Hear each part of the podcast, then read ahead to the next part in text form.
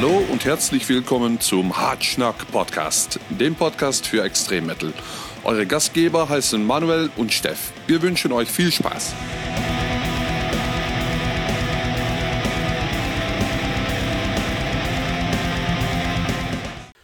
Moin, moin, liebe Freunde, und herzlich willkommen zur mittlerweile siebten Ausgabe des Hartschnack Podcast. Neben mir befindet sich der Steff. Moin. Steff, die siebte Ausgabe. Wahnsinn.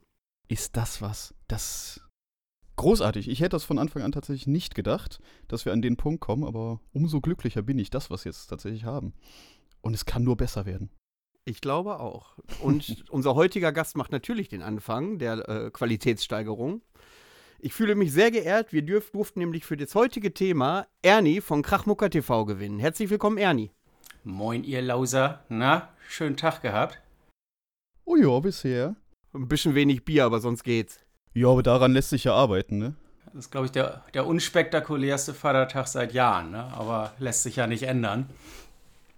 Ja, das stimmt leider. Ich würde jetzt um diese Uhrzeit schon ein paar Bierchen drin haben und irgendeine geile Band auf dem Dark Toll in der Burg sehen. Ja, wenn ich da kein Artist-Shuttle wäre, würde ich das auch tun. Ja, wir haben seit Jahren normalerweise immer an diesem Tag das äh, Gin-Tasting mit ein paar Kollegen. Das ist jetzt nicht so exquisit, wie es vielleicht klingt, aber jeder bringt halt ein paar Gin mit und dann knallen wir uns dicht. Und ab 19 Uhr ging dann auch meistens so der Niveauspiegel stark nach unten. Das klingt wirklich wundervoll. Ich ich kann mir das bildlich vorstellen, wie viel Spaß das macht. Also beim letzten Jahr hatten wir zusammen äh, mit äh, mehreren Kollegen gesessen und der eine war mit seiner Freundin da, die beide stark auf Stoner standen, aber auch unglaublich fixi äh, fixiert auf die Musikrichtung war, sodass sie, die ja sowieso immer recht temperamentvoll war, uns, glaube ich, ab 21 Uhr angeschrien hat, dass äh, wir keine Ahnung von Musik haben und äh, dass Black Metal Kacke ist und das ging ja, ordentlich her, ja, ja. Oh, Wenn ich in mein näheren Familienumfeld äh, reinhöre, die bestätigen die Meinung der jungen Dame. die ja, können ja. mit Black Metal auch noch nicht so viel anfangen. Ja, also Freund von mir hatte halt den Fehler gemacht, nach fünf Minuten zu sagen, dass der Song immer noch genauso klingt wie am Anfang. Da ging dann die hitzige Diskussion los, dass das überhaupt nicht stimmt. Ja, und dabei hat der Typ wahrscheinlich erst das zweite Mal in die Gitarrenseite gehauen. Ja, richtig, genau. Der hat sich, der, war, der stand ein bisschen unter Stress, ne? Ja.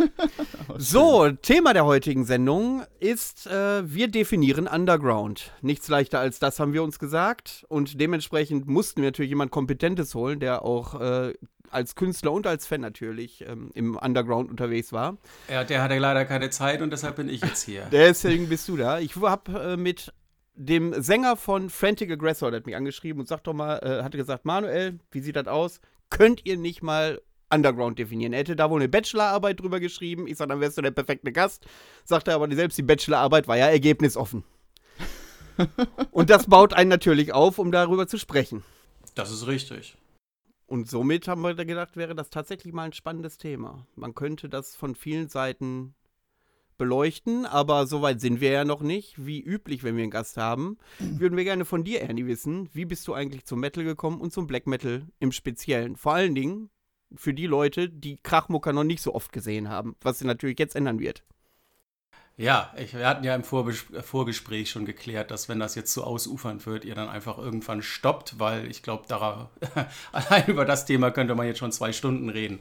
Aber ich mache mal einfach eine kurze Variant, äh, Variation von der ganzen Nummer, wie ich zum Metal gekommen bin äh, in ganz kurz irgendwann mal in der Schule mit vielleicht zehn, nachdem ich äh, fanatischer Rockset-Fan gewesen bin, irgendwie auf Scorpions und ACDC gekommen. ACDC fand ich am Anfang ganz furchtbar von der Stimme, konnte Brian Johnson absolut nichts ab abgewinnen, klang wie Donald Duck äh, in doof für mich.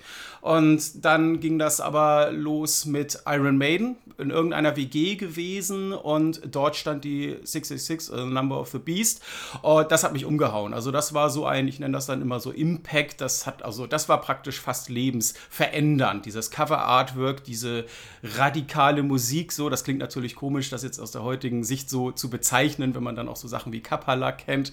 Aber für die damalige Zeit fand ich das sehr brutal, hatte zu der Zeit zwar auch schon sowas wie Slime und viel diese alten ähm, 80er Deutschpunk-Sachen gehört. Ja, und dann wurde es äh, immer härter. Mein erstes Konzert damals war dann auch Iron Maiden, aber dann ging es schnell die Richtung Running Wild, Manowar hat man gehört, bis hin dann zu mh, mm, ja, ich glaube, dann ging das relativ schnell mit Death Metal los, mit der allerersten Amorphis, mit Obituary, Morbid Angel, um dann halbes Jahr später beim Black Metal gelandet zu sein. Was äh, die Initialzündung dort gewesen ist, das äh, kann ich relativ klar sagen. Das war nämlich der von Robert Müller geschriebene Bericht im Metal Hammer zum Thema äh, ja, zum Thema Black Metal. Den hatte ich vorhin auch noch mal rausgeholt. Aus der heutigen Sicht, äh, den zu lesen, ist auch recht amüsant, wenn dort von absolut unbekannten Bands gesprochen wird. Alles Bands von Marduk, Immortal und so weiter, die natürlich heute äh, sehr weit oben dort mitmischen und vermutlich auch nicht mehr so ganz dem entsprechen, was Underground jetzt wäre. Aber als ich den Bericht damals gesehen hatte und ihn so vor mir hatte, das war so dieser grünstichige, das, das war absolut böse. Das, äh, ich hatte zwar, äh, die Geschichte kann man auch immer nicht rauskramen, irgendwann mal in der Bravo einen zweiseitigen Death Metal Bericht äh, gesehen. Oder, äh, in der Bravo? In der Bravo, tatsächlich in der Bravo. Das ist, das muss um die, das muss 1990 irgendwann gewesen sein. Und da wurden wirklich so die. Mit Wag wie Kernes Starschnitt. Nee, nee, das war Carcass, Necrotizism war das, Morbid Angel waren da mit drin, Cannibal Corpse, Eaten Back to Life, also natürlich dann schon die harten Cover-Artworks von D-Side, äh, die selbstbetitelte und genauso wie es dann nachher bei dem Black Metal-Bericht gewesen ist, hatte ich natürlich äh, versucht, so all diese Platten, die ich dort in diesem Magazin dann gesehen hatte, irgendwie zu bekommen. Bei dem Black Metal-Bericht gestaltete sich das relativ schwierig, weil ich zu dem Zeitpunkt nichts anderes kannte als EMP und Nuclear Blast. Also ich denke mal so alle, das war ja so 1995, 96, alle, die so in der Zeit dann auch dazu gekommen sind, werden das äh, nachempfinden können. Also zu der Zeit Dazu, war das jetzt. Da würde ich gerne mal eingrätschen. Genau das ist der Punkt. In der Mitte der 90er gab es halt so ein bisschen ja, Satirical Mother North, das Video haben wir schon drüber gesprochen. Ähm, das kannte jeder damals, aber man musste sich aktiv bemühen, um Black Metal-Informationen zu erhalten. Das ist heute, glaube ich, leichter mit diesen ganzen Online-Möglichkeiten, die existieren. Aber damals war Nuclear Blast schon für Leute, die sonst nur EMP gelesen haben, obwohl ich sagen muss, der EMP von heute ist ein ganz anderer als der von Mitte der 90er Jahre. Äh, ist der Nuclear Blast äh, äh schon richtig der hartes, äh, das harte Zeug gewesen. Ja, ja, also ähm, ich ich bin mir auch gar nicht sicher. Also ich nenne dann immer, wenn man mich fragt, so, also meine, aller, meine allerersten drei Black Metal CDs, die ich mir gekauft habe. Also ich war früher halt, obwohl ich mit Platten ganz, ganz früher angefangen hatte, meine erste Platte Scorpions Crazy World. Aber naja gut, die Plattenläden haben geschlossen, gab dort kein Vinyl, also dann CD und die habe ich mir immer aus dem Second-Hand-Laden geholt. Äh, das war also, was ich bestellt hatte von Enslave die Frost, von Emperor in the Nightside Eclipse, von Ulver die Bergtat. Und ich bin mir relativ sicher, dass ich die noch im EMP damals gekauft hatte. Und das war auch nichts Besonderes, dass man sie da. Wenn du das heute jemandem erzählst, wahrscheinlich, also die Bands findest du wahrscheinlich dort auch gar nicht mehr. So, ja, wahrscheinlich. Da findest du irgendwelche Skaterschuhe. Ja, und ja. irgendwelche Walking Dead Plastikfiguren. Ja, ja und den genau. ersten Nuclear Blast Katalog, den ich bekommen habe, also das war noch nicht ganz so frei. Das war schon die Zeit, da waren das gedruckte Kataloge. Also es gibt ja noch Leute, die haben wirklich die damals auch die, äh, die Copyshop-Geschichten ähm, äh, vorliegen. Aber mal abgesehen davon, dass ich eh ganz viel verloren habe aus der Zeit. Nee, nee, also das war aber die Zeit, da war äh, die Moborgia ein Geheimtipp, also wurde als Geheimtipp gehandelt von Nuclear Blast, bis sie dann ja irgendwann, ähm, ja, Enthroned Darkness Triumphant rausgebracht haben und zum Hassobjekt der gesamten Black Metal-Szene natürlich geworden und sind. Das da verstehe ich nicht bis heute. Das ist ein Gigantending, verstehe ich nicht bis heute. Und damals habe ich die Debatte auch geführt mit Leuten, die wirklich so im Oldschool Black Metal unterwegs waren. Das, das ist Verrat am Black Metal, das ist kein Black Metal mehr. Ja, und heute ist das Ding unstrittig in der Szene. Das war ja. damals äh, noch anders. Das war damals wirklich und ja, man früher, muss hast, früher hast du das halt heimlich gehört, weil das von niemandem zu. Aber wahrscheinlich hat es jeder heimlich gehört, weil es halt wirklich ja, ein tolles Album gewesen ist. Aber es war natürlich der Punkt, als Black Metal plötzlich äh, ja in den Mainstream gewandert ist, ne? wo ihr schon Jetzt, die erste Begrifflichkeit genau. dann genannt habt. Und da ist natürlich, und da ist natürlich ein ganz interessanter Faktor, die Ends from Darkness Triumphant ist gar nicht so viel später als die Nemesis Divina von Satyricon erschienen. Und dann merkt man natürlich, wenn man die beiden nebeneinander stellt, merkt man schon einen knallharten Unterschied noch. Ja, das und, ist ja alles äh, dieser Kreis und, aus 1996er Alben. Ne? Ja, ja, genau. Und äh, wenn man das heute hört, äh, diese beiden nebeneinander legt, dann äh, weiß man schon, was die Muborgia eigentlich für die Entwicklung der Musik getan hat. Ohne das jetzt zu bewerten zu wollen. Aber die haben äh, die Black Metal-Richtung um dieses Atmosphärische erweitert ein Stück weit. Möchte ich jetzt so als These in den Raum stellen? Ich bin ja, aber kein allem, Experte. Vor allem in Richtung äh, Orchestration und ähm, Symphonisches. Darum haben sie es auf jeden Fall massivst erweitert. Ne? Auch die, äh, den Abwechslungsreichtum der, der Atmosphären, die im Black Metal aufgebaut werden. Ne? Also ja, sie haben es vor allen Dingen sehr professionell und musikalisch sehr ja. gut umgesetzt. Ne? ja, ganz genau. Es war halt auch dieser epische Punkt dabei, ne? den du vorher nicht ganz so krass hattest. Jetzt überlege ich gerade, kam dann von Covenant die In Times Before the Light raus? Oder die kam später raus. Ah, okay, die, glaube ich, kam später raus. Also würde ich meine Hand für nicht ins Feuer legen, aber ich erinnere mich, wir hatten letzte Woche die Folge über äh, Vinyl und Tapes und da haben wir über Discman gesprochen. Und ich glaube, dass ich den Discman gekauft habe, hat, äh, den Discman gekauft hatte, da hatte ich die Enthroned Darkness Triumphen schon und die Covenant gekauft hat, gekauft hatte, äh, äh, äh, nee, Quatsch, umgekehrt, ich verhaspel mich gerade. Äh, ich habe den Discman gekauft, da hatte ich die schon, genau, und äh, die äh, Covenant gekauft, als ich den Discman schon hatte.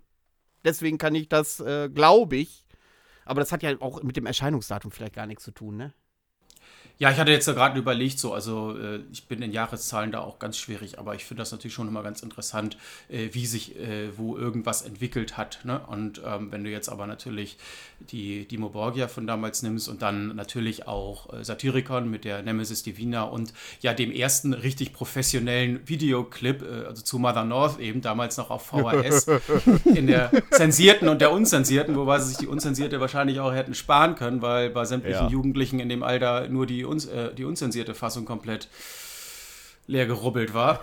Und wenn, man, und wenn man aus heutiger Sicht nochmal über dieses Video nachdenkt und in dem Zusammenhang den Begriff professionell sieht, oh. Schau dir das mal an, da denkst du, das wären hier so Black Satans oder wie heißt die Comedy Black Metal Truppe, die das so ein bisschen auf die Schippe nimmt. Ich finde das, aber aus der, in der Zeit war das natürlich total, ähm, natürlich, wie soll ich natürlich. sagen, war es das Ding. Also ich habe da damals, weiß ich, äh, also wie ich das jetzt heute beurteilen würde, weiß ich jetzt nicht. Aber damals habe ich sowohl bei dem Immortal VHS und als auch bei der Satyricon da mit Gänsehaut fast gesessen. Ich fand das total geil. Absolut. Ja, natürlich. Absolut. Natürlich. Da bin ich dabei. Da waren auch solche Details, dass äh, genau Immortal ohne Gitarrenkabel äh, da durch die Eiswüste laufen vollkommen irrelevant. Ne? ja. Das waren ja, bei mir tatsächlich so die ersten Sachen, die ich aus der Richtung visuell jetzt gesehen habe. Das waren die ersten, das waren die ganzen Immortal-Videos und eben auch das Mother North-Video. Und auch als ich das zum ersten Mal gesehen habe, das war ja nach 2000, irgendwie 2003 oder sowas, da gab es ja schon deutlich bessere Videos von der Qualität her. Selbst da fand ich das noch beeindruckend. Einfach weil, weil diese Videos so eine, so eine krasse Atmosphäre ausgestrahlt haben. Das fand ich damals auch noch so extrem geil. Das wäre mal ein Thema vielleicht für die Sendung. Wie hat sich das Kitsch-Verhalten im Black Metal verändert? also was äh, heute total kitschig rüberkäme, ähm, und sind die Videos heute noch so kitschig, wie sie damals waren? Und ähm, ja, hat sich das verändert, dieser Kitsch-Inhalt? Also ich kann mir gut das vorstellen, dass das vor allen Dingen mit fortschreitender Technik äh, kitschiger wurde, weil die, äh, als dann irgendwann von den, naja, Copyshop-Fotografien, also immer wieder kopiert, immer wieder kopiert, bis du irgendwann noch diese Strichgrafiken hast, also das äh, A Blaze in the Northern Sky oder jetzt in der Transylvanian Hunger ist ein besseres Beispiel. Diese äh, Art von Bildern, wenn man da die Originale sich angucken würde, würden wahrscheinlich auch etwas anders aussehen. Ne? Und ich sag mal, ein Farbbild sieht immer noch anders aus als äh, so ein relativ kontrastreiches Schwarz-Weiß-Bild. Mit Kontrast und Schwarz-Weiß kannst du immer noch sehr viel, sehr, sehr viel wettmachen. Das, das ist übrigens der Grund, das ist übrigens der Grund, warum ich nur kontrastreiche Schwarz-Weiß-Bilder auf Instagram teile. ja. Sieht halt immer In Farbe will mich auch keiner sehen. Ja. Naja, also gut, es ist natürlich auch so, dass äh, Black Metal sich halt auch anbietet, irgendwo karikiert zu werden, weil es sich halt sehr, sehr ernst nimmt. Das muss nicht immer witzig sein. Ich finde es auch nicht lustig, aber es äh, bietet es halt an. So, das ist es. Ne? Und, ähm, aber wir, wir, gehen so ein bisschen vom Thema weg, ne? Also, ja, wir, ich wollte noch wissen, was. Ja, aber das, das, da kommen wir gleich noch zu. Wir haben ja noch nicht alles abgefrühstückt. Wir würden ja gerne noch wissen, was so deine ersten Black Metal-Konzerte waren. Das kann ich ganz genau sagen. Das war die Gods of Darkness Tour. Ja, jetzt komme ich, ich komme immer mit den Jahren. Es kann, ob das jetzt 97 und 98 oder 98 und 99 gewesen sind. Das waren jeweils äh, immer die Headliner äh, Cradle of Filth. In dem ersten Jahr richtig geil gewesen, gerade erst die äh, Dusk and the Embrace rausgebracht der hat sich durch das gesamte Programm nur durchgekreischt. Ein Jahr später hast du halt gemerkt, dass sie jetzt so schon angekommen sind. Da kam er mit so einem etwas merkwürdigen schwarzen Oberteil mit Nippelfrei und äh, Ach, Rüschen. Und ja, ja. Das, das war ganz schlimm und hat Plastiklilien ins Publikum geworfen. Das eine Jahr waren, ich kriege das nicht mehr zusammen. Insgesamt waren auf dem Festival Dissection, uh, Old Man's Child, In Flames, Dimo Borgia, Gorgoroth und Enheia damit müsste ich eigentlich relativ richtig sein. Wer, wo, wann äh, dabei war, das weiß ich nicht. Gorgoroth war definitiv am besten, auch mit Gal damals dann ähm, erstmalig. Das war wirklich großartig. Ja, also äh, ich bin, wie gesagt, so 95 so dazu gekommen, aber was wir vorhin schon angeschnitten haben, da ich äh, mehr oder weniger alleine dastand, also eher mehr als weniger und äh, auch keinen Freundeskreis überhaupt im Metal Universum hatte, musste ich mir das alles irgendwo selber aneignen. Und der einzige Informationszugang bestand in meinem äh, Second-Hand-Laden, den wir um die Ecke hatten, wo ich mir, mir das weggekauft habe, was dort irgendwie nach harter Mucke aussah. Das waren dann mal irgendwelche Napalm-Death-Sachen, das war dann Absu, die Baratrum Vitrol oder so. Aber äh, bevor ich dann zu irgendwelchen Katalogen gekommen bin, das hat ja lang gedauert und einen Zugang zum Underground hatte ich ja ewig gar nicht. Also selbst 98, wo ich das erste Mal irgendwie andere Black Metaler so kennengelernt hatte. Davor vielleicht mal so Brieffreundschaften, ne? aber äh, selbst da waren das alles Dorfgeschichten. Als ich dann irgendwie nach Hamburg mal äh, gezogen bin, na gut, war vielleicht ein bisschen früher so, aber äh, richtigen Zugang äh, hatte ich ja eigentlich fast nie gehabt zu der Zeit. Deshalb ist das ganz schwierig. Was war die Frage? Eigentlich ging es äh, um die Konzerte. Ja, also äh, genau.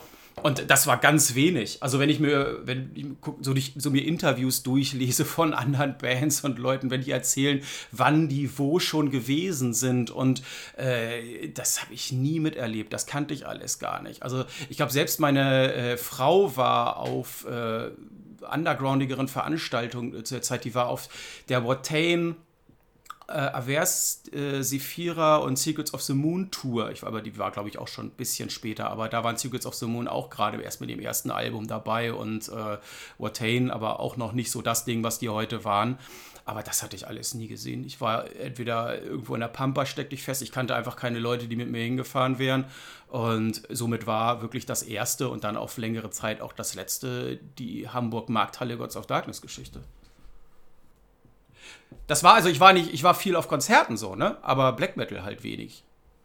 Weil ich auch bis heute, also heute noch mehr als äh, früher denke, dass Black Metal vielleicht auch doch nicht so gut auf die Bühne passt. Ah. Aber das ist eine Ansichtssache. Wollte ich gerade, das ist ja auch schon wieder. Also ich habe schon richtig gute Gigs gesehen, aber das ist dann tatsächlich, und dann könnten wir ja den Bogen zum eigenen Thema schließen, im Underground-Bereich. Es kommt halt auf die unterschiedlichen Festivals halt drauf an.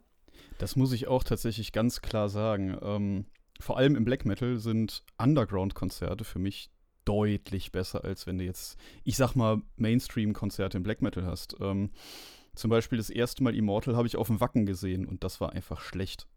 Das war einfach nicht gut. Es war, nee.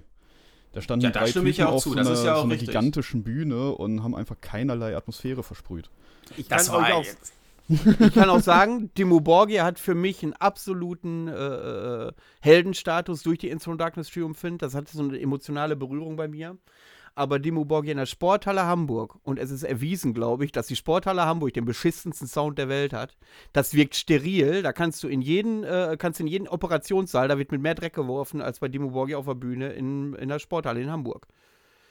Das mag sein. Ach, die Aussage war natürlich auch ein bisschen provokant. Das liegt wahrscheinlich aber auch daran, dass ich im Moment oder seit einiger Zeit auch mein Interesse doch mehr so in die Richtung 80er Heavy Metal geht und ich dort in anderen äh, Genres so ein bisschen äh, suche und ein bisschen müde geworden bin. Weil, wenn man jetzt mal guckt, also Black Metal hat immer noch so den größten Stellenwert so in meiner Plattensammlung. Das wird wahrscheinlich auch immer so sein, aber das geht jetzt halt auch fast 25 Jahre.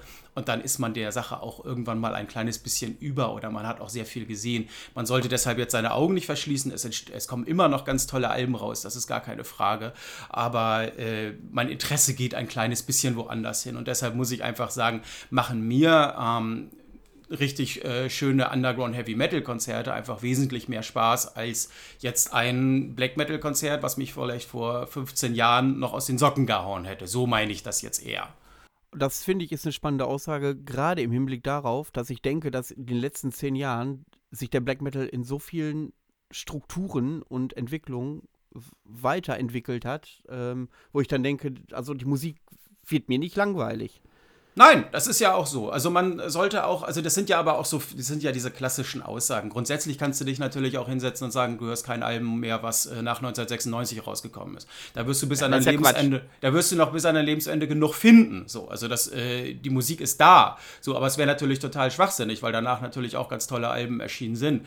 Und die, das war ja in den 90ern der Klassiker immer dieses Black Metal ist tot, also so oft das äh, wiederholt worden ist und immer wieder in einem neuen Turnus äh, dann wieder rezipiert worden ist. Das ist natürlich Blödsinn. Wahrscheinlich war er noch nie so stark wie jetzt äh, im Moment, weil einfach so großartige Bands wiederkommen. Natürlich braucht es da auch Durststrecken. Das gab sicherlich dann auch mal Jahre, wo dann nicht so viele tolle Sachen gekommen sind. Aber so in den letzten Jahren, und ich habe das jetzt sicherlich auch erst dadurch so extrem mitbekommen, weil ich natürlich versucht habe, äh, durch meinen Kanal einigermaßen up-to-date zu sein. In den letzten zwei Jahren ist ja allein so viel rausgekommen, da kam es ja gar nicht hinterher. Ja, das wäre das wär auch das, was ich gerade sagen wollte. So, vor allem aktuell ist der Black Metal, beziehungsweise eben mit den ganzen Untergenres, die entstanden sind, ich würde mal sagen, so lebendig wie nie. Ähm, was da alles mittlerweile aufkommt, das ist großartig. Allein wenn man den, den Post-Black Metal zum Beispiel ansieht und was davon noch irgendwie alles, alles abzweigt an irgendwelchen Genres auch, auch, auch was mit dem, mit dem Doom zum Beispiel verbunden wird an Black Metal und alles. Es ist, ich finde es großartig und ich finde es mega interessant, was da alles kommt. Ich, es ist natürlich auch ein Genre, es eignet sich, Entschuldigung, dass ich gerade unterbrochen habe, Film gerade. Ähm, der, es eignet sich natürlich auch wahnsinnig äh, viele verschiedene Musikstile miteinander zu mischen. Also, weiß nicht, ob ich mich da jetzt so weit aus dem Fenster äh, lehne, aber wenn man da jetzt einfach mal so diesen 80er Heavy Metal nimmt, der ist halt so, wie er ist, den jetzt noch mit vielen anderen Elementen zu mischen, das wird wahrscheinlich Gut, dann fällst du schnell nicht, aus ne? dem Genre raus. Wenn du das ja. viel vermischt, fällst du schnell aus dem Genre raus. Richtig. Und äh, ich habe das, das war für mich ja auch lange Zeit so, äh, so die Aussage, im Black Metal finde ich alles. Äh, ich brauche keine andere Mucke hören. Das ist natürlich eine komplett schwachsinnige Aussage, aber das habe ich lange Jahre so für mich gesehen und das auch dann äh, so verfolgt. Und wenn du da von, ja, Angizia, was ich äh, damals unglaublich gern gehört hatte, die zwar mit Black Metal angefangen haben, was ja aber auch schon ultramelodisch gewesen ist, dann ja in eine ganz andere Richtung gegangen sind oder du Sachen wie Dornreich nimmst und das vergleichst du dann mit Katharsis, das sind ja Welten. Das hat ja im Grunde genommen überhaupt keine, äh, außer dass der Oberbegriff wahrscheinlich Black Metal ist, aber das hat ja so nichts mehr miteinander zu tun. Ja, über ja, die äh, Genres äh, haben wir auch noch mal eine Sendung geplant, aber ich glaube, das ist an Vorbereitungszeit kaum zu äh, zu schaffen, um da wirklich eine qualifizierte Meinung zu äußern. Äh, der Black Metal lustig. hat sich natürlich richtig breit aufgestellt, da bin ich völlig dabei äh, bei dir. Ähm, Steff, du wolltest noch was sagen, du bist gerade so reingegrätscht.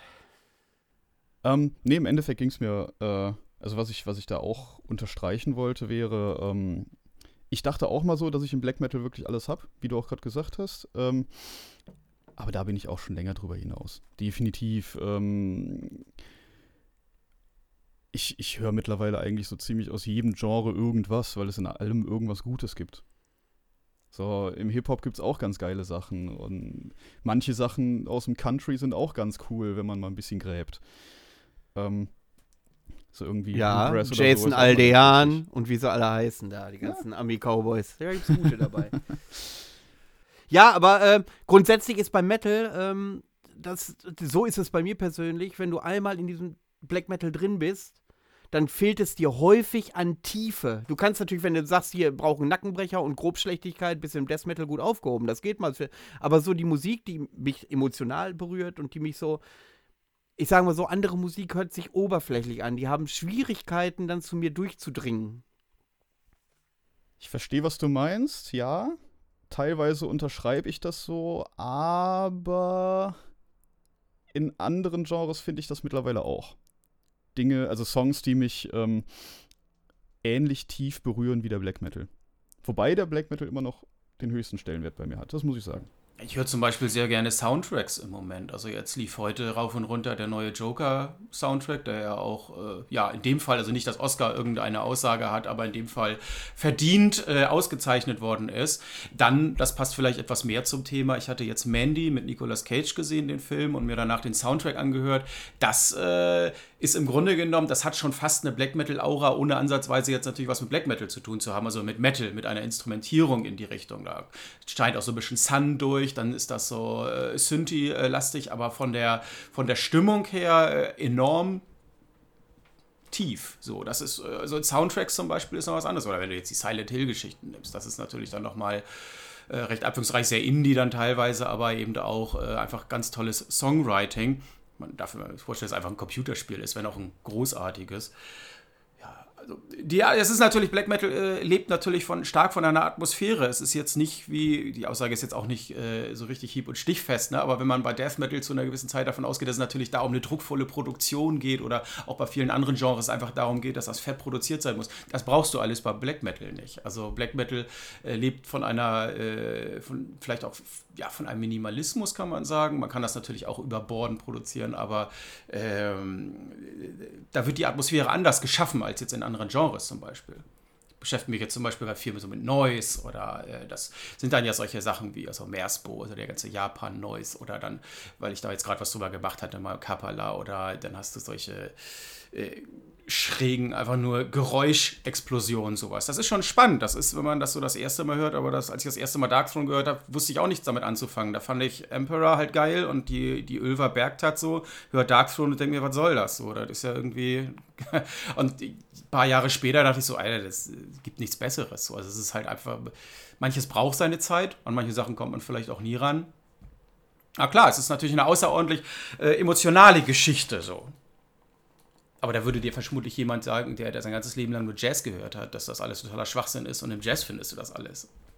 Naja, ich muss sagen, ich habe da mal so ein einschneidendes Erlebnis gehabt, äh, was weit außerhalb des Black Metal ist. Und zwar habe ich mal bei BlaBlaCar ein Pärchen mitgenommen von Berlin nach Leipzig und äh, da ich dann mal angeboten habe, dass die Leute bei mir DVDs schauen dürfen im Auto während der Fahrt und ähm, die dann drei Flaschen Whis äh, Whisky, drei Flaschen Sekt Intus hatten, haben sie, haben sie mich doch mal seicht darauf angesprochen, ich hätte das doch so ein Pärchen, ach, 35 und richtig verschmust, ob ich denn nicht mal so die, äh, äh die DVD reinwerfen würde. Habe ich gemacht und die haben reingeworfen, die Clouseau unplugged. Mir ist alles im Auto weggeschmolzen vor so viel Seichtigkeit und das war wirklich so, dass mir Fußnägel hochgedreht wurden, aber die sind da total emotional drauf abgegangen. Und mir fehlt halt die Verknüpfung und die haben dann, gut, von Flasche zu Flasche mir versucht, jeden Text tiefgründiger zu erklären, warum man da eine Gänsehaut kriegen sollte. Aber das war so, so dieses, ja, man ist dann auf einen Standpunkt, was einen halt mehr berührt. Und äh, das verstehe ich auch. Das Problem ist, was heißt das Problem? Die Aussage von mir ist ja, die Tiefe finde ich selten. Klassische Musik höre ich noch ganz gerne, die ist noch sehr tief teilweise. Was heißt teilweise? Eigentlich grundsätzlich. Ähm, und dann wird es langsam dünn. Ich kann mir natürlich Thrash Metal und so zum Saufen und Party machen und äh, im Auto und auf Konzerte finde ich das auch ganz geil. Aber wenn mich irgendwas berührt, dann, dann ist Black Metal hier teilweise auch Doom Metal, kommt auch sehr nah dran. Da, da hört man in dieser Musik, hört man so diese emotionale Bindung. Ich habe immer das Gefühl, und das kann natürlich auch ähm, äh, äh nur ein subjektiver Eindruck sein, natürlich. Ich habe immer das Gefühl, dass die Leute, die so in diesen Sparten unterwegs sind, dass sie noch eine andere emotionale Bindung zur Musik haben und die dann auch wiedergeben können.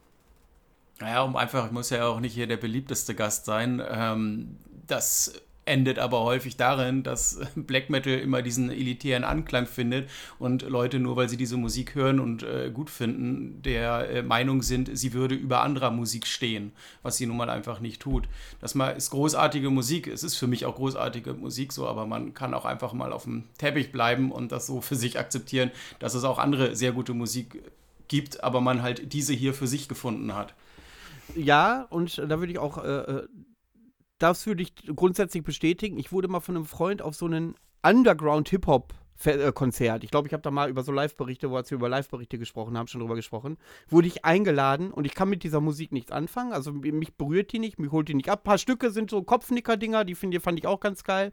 Aber die Leute, die da im Publikum waren, waren emotional ähnlich auf diese Musik fixiert, wie äh, wir das teilweise im Black Metal sind. Und dann hat mich das berührt. Dann hat mir dieses Konzert unfassbar viel Spaß gemacht, weil diese Leute auch eine starke emotionale Bindung hatten. Und dann hat das für mich sofort einen ganz anderen Stand, also bei mir einen anderen Standpunkt. Innerlich. Ja. ja, gut, Hip-Hop ist aber auch ein Genre, was äh, einen starken Underground-Bezug hat. Vielleicht hatte er, äh, wobei eigentlich äh, ja immer noch, aber äh, nun auch ein Genre ist, was stark in den Mainstream dann irgendwann gerutscht ist und dort äh, so seine Spuren hinterlassen hat, dass natürlich jeder erstmal sagt, äh, insbesondere im Metal natürlich beliebt, dass Hip-Hop ja totaler Scheiß ist, obwohl man ja eigentlich gar keine Ahnung hat, wovon man da jetzt gerade spricht, weil es einfach, ja gut, es ist halt natürlich, es ist vollkommen legitim zu sagen, dass Hip-Hop scheiße ist. Ich musste auch niemanden bekehren, das ist mir auch ehrlich gesagt vollkommen egal. Es ist einfach ganz andere Musik so. Und wenn man mal überlegt, dort basiert ja viel mehr auf der Sprache und viel mehr auf Wortspielen und viel mehr äh, ja, auf, auf, auf einer, ja, Rhythmik ist jetzt auch nicht ganz richtig, aber äh, es ist ein Genre, mit dem, wo, wo eine andere Ausdrucksmöglichkeit so stattfindet. Und da gibt es einfach großartige Sachen. Und äh, ob du nun jetzt äh, was ich jetzt auch gerade hier, äh, NWA, äh, Straight Outta Compton, das ist ein unglaublich brutales Album. Oder wenn du It Takes a Nation of Millions to Hold Us Back von Public Enemy nimmst, das ist auch ein echt brutales Album. Vor allen Dingen, wenn du dir überlegst, was die ganzen Hintergründe dazu sind, was die Aussagen der Texte gewesen sind und was das für eine Zeit ist. Und da können sich mal, außer jetzt natürlich äh, die ganzen verrückten südamerikanischen äh, Black Metal Bands, alle anderen mal äh, in die zweite Reihe stellen, weil das, was die Jungs dort äh, erleben in ihrem Alltag, das das hat, das ist halt brutal. So, ne? Also, wie gesagt, und das Südamerikanische jetzt einfach nochmal angesprochen, dass, ich, dass es halt irgendwo doch schon erstaunlich ist, dass es ausgerechnet Norwegen ist, wo dann diese, diese, dieser, ja, zweite Welle, ich lasse das jetzt einfach so stehen, äh, losgetreten worden ist und nicht dort irgendwo in Südamerika, wo du Bands wie Sarkophago äh, hast, dass äh, die einfach wo es wirklich richtig eiskalt zugeht. Da, darauf möchte ich hinaus, mhm. in ihrem Leben. Ne? Also Norwegen ist jetzt nicht unbedingt bekannt dafür, dass du dort wie in Mexiko Personenschutz brauchst, wenn du auf die Straße gehen willst. Ja, genau. Das dachte ich mir auch mal nach dem, nach dem Schauen der Dokumentation Global Metal. Ich weiß nicht, ob dir das was sagt. Ähm, wo die nach, keine Ahnung, Afghanistan und Südafrika gefahren sind und da mal die, die lokalen Metal-Szenen angeguckt haben. Was da noch abgeht, ist wirklich brutal, wie du auch von Südamerika sagst. Das ist wirklich hart. Und dann guckst du dir europäische, vielleicht deutsche Black Metal Bands an, die ganz, ganz böse tun und du denkst dir, hm, naja, ihr habt's aber nicht ganz so scheiße so. So, klar, euer Hass kommt auch von irgendwo her, aber es ist jetzt nicht so heftig wie, wie da unten wo es wirklich abgeht und wo die wirklich ganz krass ihren Frust rauslassen. Und das hörst du an der Musik, finde ich. Ganz krass. Ja, das hört man eben an der Musik, wobei es jetzt wahrscheinlich dann auch äh, nicht ganz so entscheidend ist, dass du äh, täglich äh, Morde in deiner Nachbarschaft erleben musst, um brutale Musik zu machen. Es nee, das ja meine ich gar nicht. Auch noch eine, eine, andere Geisteshaltung ist es natürlich ja auch. Äh, und die, hat, die war ja dann auch entscheidend für den norwegischen Part. Ja, natürlich, natürlich. Ging mir, ging mir vor allem um ja, wie soll ich sagen, eine gewisse Authentizität bei, bei, der, bei der Brutalität der Musik, beziehungsweise eben um diese krassen Hintergründe. Na, die, die mögen vielleicht technisch jetzt nicht die besten sein und das alles rumpelt vielleicht ein bisschen vor sich hin, aber du merkst, was dahinter steckt. Und das ist aber darf ich euch mal eine Frage stellen? Hm. Spielt das bei euch in der Qualität der Musik eine Rolle, ob der Typ, der die Musik gemacht hat, mal einen Mord gesehen hat? Nein. Nein das, äh, das spielt insofern keine Rolle. Ach, das hat ja auch dann viel mit Mythos zu tun, so. Also mittlerweile hat man ja, was die norwegischen Ereignisse betrifft, das ist ja, hat man ja alles so dermaßen durchgekaut, ob man nun damals das Buch Lords of Chaos äh, dann als erstes äh, in den Finger gekriegt hat und gelesen hat oder jetzt dann auch noch äh, Film drüber gemacht worden ist, natürlich medial die ganze Sache so ausgeschlachtet worden ist und man einfach alles über die Leute weiß. Äh, das sind solche Sachen, die tun ja eigentlich überhaupt nicht Not und die machen ja wahrscheinlich auch mehr kaputt, als dass sie äh, diesen, ein, eine gewisse Mystik beibehalten. Also es gibt bei vielen Bands einfach, also deshalb interviewe ich zum Beispiel auch äh, manche Bands einfach nicht oder habe gar kein Interesse, mit denen in Kontakt zu treten, weil ich mir da irgendwas auch gar nicht kaputt machen lassen will. So. Also da, da reicht das irgendwie, was man so im Kopf hat oder was man sich so vorstellt oder was man sich bei der Musik so dabei denkt. Nein, ich meinte ja auch einfach nur, dass äh, das ist ein Land wie Südamerika, ja, sehr schön. Äh, das, äh, auf einem, ist in einem Bereich in Südamerika, wo es einfach äh, im alltäglichen Leben wesentlich rauer zugeht, was sich in der Musik auch widerschlägt. Also das, was du dort an südamerikanischen Death Metal-Kapellen hast, das rasiert ja nun mal einfach alles andere. Aber das, äh, gut, für die erste Welle sicherlich sehr entscheidend dann auch gewesen, so der Bereich dort, wenn du halt zum Beispiel Sarkophage nimmst, dann hast du ja auch noch die anderen, jetzt fällt mir da jetzt gerade der Name nicht ein von der einen sehr grandiosen Geschichte. Äh, warum es dann ausgewiesen, ausgerechnet Norwegen ist. Aber wir reden hier überhaupt nicht über das Thema, kann das sein? Ja, aber unsere Sendungen sind ja immer eher, eher ein bisschen äh, äh breit äh, gefächert. Die Leute sollen ja auch etwas haben für das Geld, was sie nicht bezahlen. Ganz genau. Aber wir sind schon des Öfteren tatsächlich in dieser Unterhaltung an dem Thema vorbeigeschlittert. Zum Beispiel ähm, Demo Borgia mit der Enthroned Darkness Triumphant, was wir vorhin hatten. War das dann schon wirklich Mainstream oder war das noch Underground? Als sie rauskam, Underground. Das wurde, hat aber nicht lange gedauert, dann wurde es Mainstream. Also, es ist jetzt genau der, die Grundsatzfrage, die man sich stellt: was ist Underground, was ist Mainstream? Und das mhm. muss man ja regeln. Also, wir, an einzelnen Album aufhängen, ist, glaube ich, ein bisschen schwierig. Ja, das, das äh, wir, dazu muss man ja eine grundsätzliche Einigung finden. Und, und, ich glaube, selbst das wird schwierig, das zu schaffen. Ja, also das ist, äh, ist ja schon mal deshalb schwierig, weil du ja, äh, du kannst ja keine Grenze ziehen und sagen, bis zu diesem Punkt haargenau wissenschaftlich, das ist Underground und danach, das ist dann Mainstream. Dazwischen spielt sich ja auch eine ganze Menge ab. Und äh, das Enthroned Darkness Album, das ist das erste kommerziell erfolgreiche Black Metal Album gewesen. Oder stark kommerziell äh, stark erfolgreich, wie auch immer. Ich, ich, ich würde da eine These in den Raum stellen, dass ich glaube, dass diese Begrifflichkeit Underground eher subjektiv gefasst werden kann. Höre ich am Wochenende mal Sabaton, Metallica und Amon Amas, dann sind sogar Kapellen wie Satyricon oder so, wahrscheinlich Underground. Aber wenn man äh, äh mit Bands im Kontakt steht, die, deren Bekanntheitsgrad kaum über den Bandraum hinausgeht, ähm, ja, dann ist Mugua oder so teilweise auch schon kommerziell. Also die Debatte habe ich schon ganz oft auf Festivals erlebt, dass, äh, dass äh, ich über Cult of Fire zum Beispiel gesprochen habe und die einen der festen Überzeugung sind, das ist noch totaler Underground und die anderen sagen, nee, die sind total im Mainstream angekommen. Ich glaube, das ist eine subjektive subjektiver Standpunkt und den hätte ich natürlich gerne gelöst, dass ich das auch jetzt abgesehen von der Aussage, dass Ernie sagt, man kann da keine klare Linie ziehen, ähm, aber dass ich da schon äh, fundierter bin, weil ich komme mir mal ein bisschen blöd vor. Naja, also man sagt ja äh, geflügelt über Maguire gerne, es ist die erfolgreichste Underground Black Metal Band. So, das sagt man dann. Und Satyricon war jetzt ein schlechtes Beispiel, glaube ich, es sei denn, ich habe dich falsch verstanden, weil es, glaube ich, die allererste Black Metal Band war, die auf dem Major-Label, nämlich Sony, gewesen ist. Da dann wiederum auch wirklich eine ganz kleine Nummer gewesen ist, weshalb sich das ja auch nicht lang gehalten hat. Also ich hatte mir jetzt im Vorfeld zum Gespräch äh, Gedanken dazu gemacht und bin da so, ich sag mal, auf zwei Ansichten äh, gekommen. Und die eine wäre jetzt, dass man natürlich einfach so aus kommerzieller Hinsicht nimmt, dass was natürlich auch nicht stichhaltig ist, aber Mainstream ist das, wo Geld verdient wird und Underground ist das, wo es um Idealismus geht.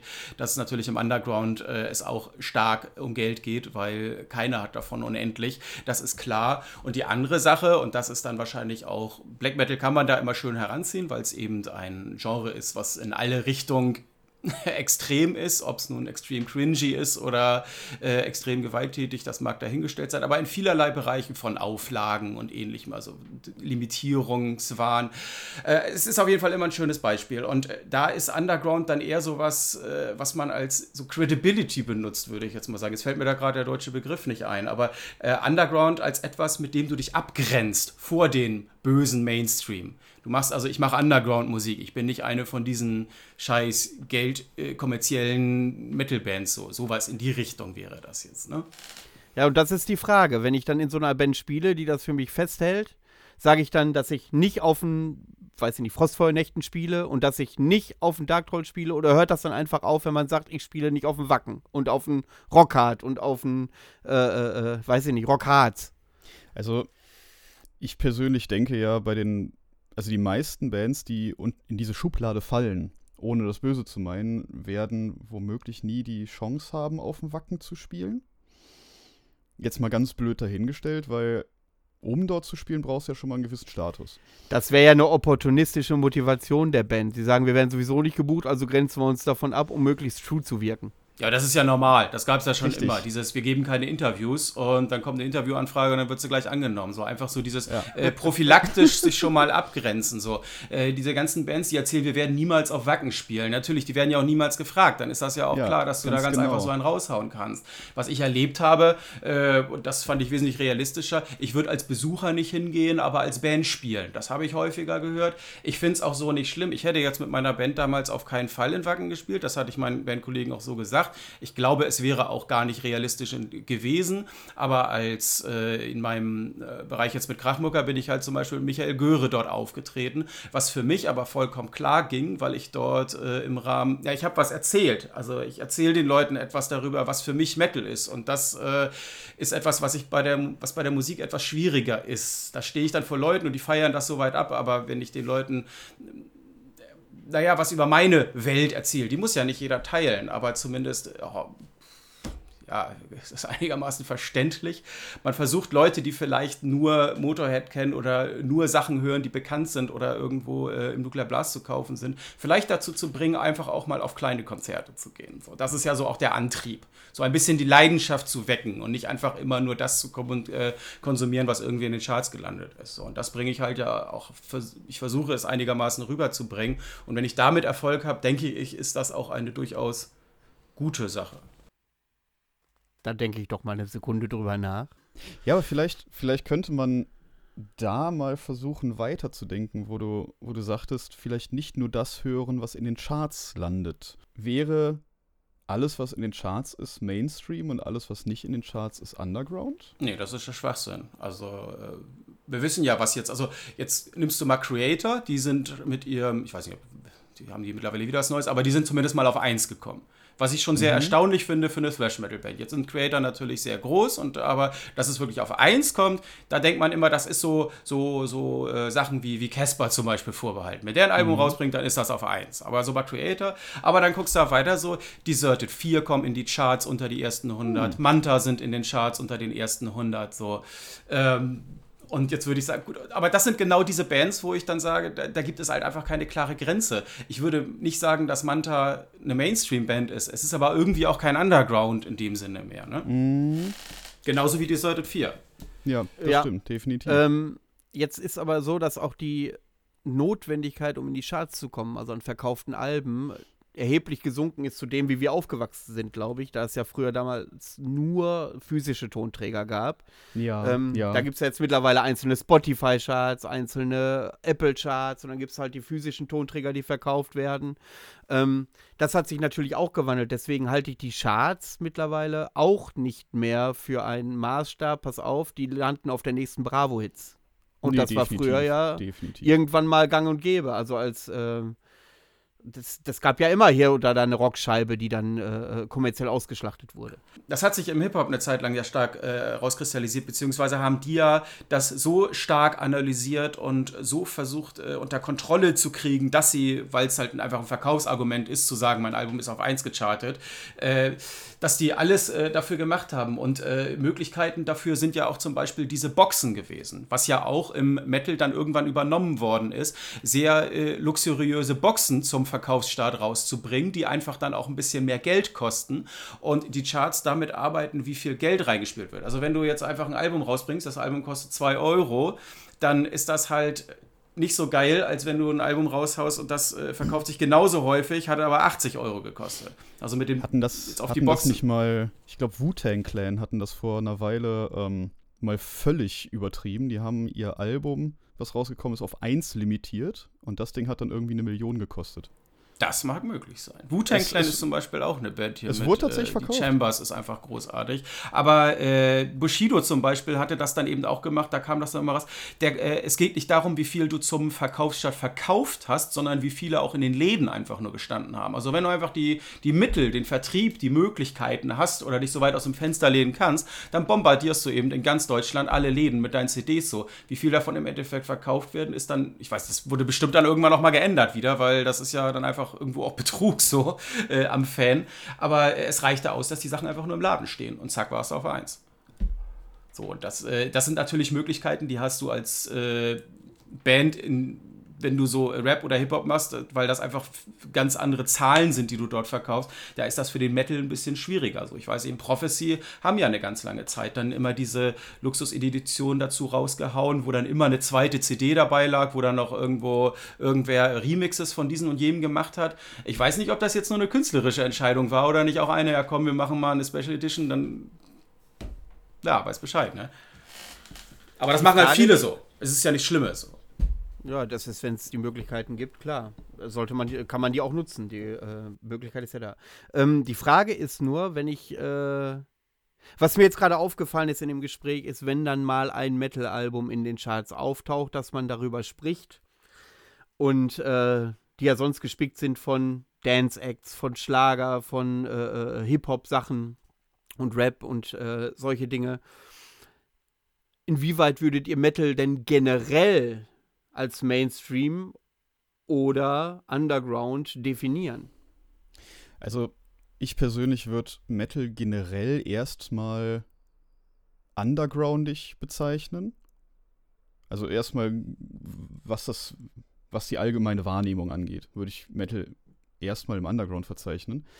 Ähm, wobei es natürlich viele Bands gibt, die auch extrem groß geworden sind und die Metal-Szene ist eigentlich gigantisch. Es gibt verdammt viele Metal-Hörer auf der ganzen Welt verteilt. Das ist, so wie ich das mitbekommen habe, auch mit die stärkste Szene weltweit. Ja, vor allem sind es sehr treue Szene auch. Ganz also. genau, ganz genau. Die sind deutlich treuer als zum Beispiel, ich sag mal, Pop-Fans. Ja, weil es da nur also darum geht, was ist der Sommerhit und dann ist das Ding ja. wieder vergessen bis zum nächsten Mal. Ne? Also das stimmt schon, wie du das gesagt hast, das äh, war, war, eine gute Herangehensweise. So. Ähm, auf der anderen Seite, rein marktwirtschaftlich ist Metal auf jeden Fall ein ganz starker Faktor. Ich meine, überlegt mal, in was für eine Größenordnung spielen Iron Maiden und äh, oder damals Motorhead oder ähm, Metallica. So, ne? Das ist ja auch eine Metalband. Vielleicht Natürlich. mal eher gewesen, aber es ist. Nein, das war jetzt natürlich ein wenig böse ausgedrückt. mm. Aber äh, das, das ist sicherlich auch ein bisschen, man muss da auch die verschiedenen Genres ein bisschen abgreifen. Wenn du jetzt natürlich über Black Metal redest, worüber es ja hier ein bisschen äh, dominanter äh, geht, äh, das ist natürlich nochmal eine ganz andere Welt. Und da liegen natürlich auch Welten, selbst wenn du jetzt Satyricon nimmst, Welten zwischen Satyricon und äh, Metallica eben. Ne? Also, obwohl es so vom Verhalten man, man denkt irgendwie, dass kein großartiger Unterschied mehr zwischen Satyr und James Hetfield besteht. Aber grundsätzlich, das sind natürlich ganz andere Verkaufszahlen. Wobei ich da aber auch keine Ahnung habe, würde mich mal interessieren soll. Das gab es im Hip-Hop, gab es das wirklich mal. Das ist, ich, ich nehme das immer als Beispiel, weil du da immer relativ transparent auch Zahlen kriegst. Da gab es irgendwann in meinem Magazin, haben die rausgehauen, was die Verkaufszahlen gewesen sind und was die wirklich äh, verkaufsstärksten Veröffentlichungen gewesen sind und wo sie auch analysiert haben, bevor es äh, MP3-Downloads gegeben hat und so weiter. Deshalb, und weil die halt sehr stark darin orientiert sind, äh, oder es da jetzt auch nicht so verpönt ist wie im Metal, kommerziell erfolgreich zu sein und die deshalb auch freigiebig Informationen rausgeben. Was im Metal ist es einfach nicht angesagt zu sagen, dass du mit deinem Album jetzt auch mal kein Minus gemacht hast. So, das. Ja, genau. Das ist dann dieses ähm, Underground als, als, ja, als, als Fahne für sich selber zu nehmen. Hier, guck mal, ich bin Underground. Statussymbol. Statussymbol, genau. Mir fiel das Wort nicht ein. Ähm, das als Statussymbol zu nehmen, um zu sagen, hey, ich bin, ich bin besser als andere, so nach dem Motto. Ja, das ist ja, also äh, als, als Rapper ist das vollkommen legitim, da stellst du dich die ganze Zeit über Richtig. andere. So. Das, ähm, Im äh, Metal sind das eher andere Faktoren. Da ist natürlich, ja, das ist, genau. geht ja auch auf die Ursprünge zurück. Ne? Also, äh, so dieses ganze, die dreckigen äh, Hinterhöfe und äh, überhaupt, äh, diese Wortfindungsstörung. Ganze letzten Wochen schon irgendwie. Ich verdumme hier eigentlich in meinem Homeoffice. mm, Mann, wie nett. Da bist du nicht alleine das, mit. Das, äh, Kannst du das umschreiben? Ja, mit der Doku, mit der äh, hier, mit der, mit dieser einen Thrash Metal Doku, dieser ganz alten, wo sie da, wo sie da im, im Pod äh, mit, äh, mit Creator und so gesprochen haben. So, das ist so der Spirit, den Metal hat.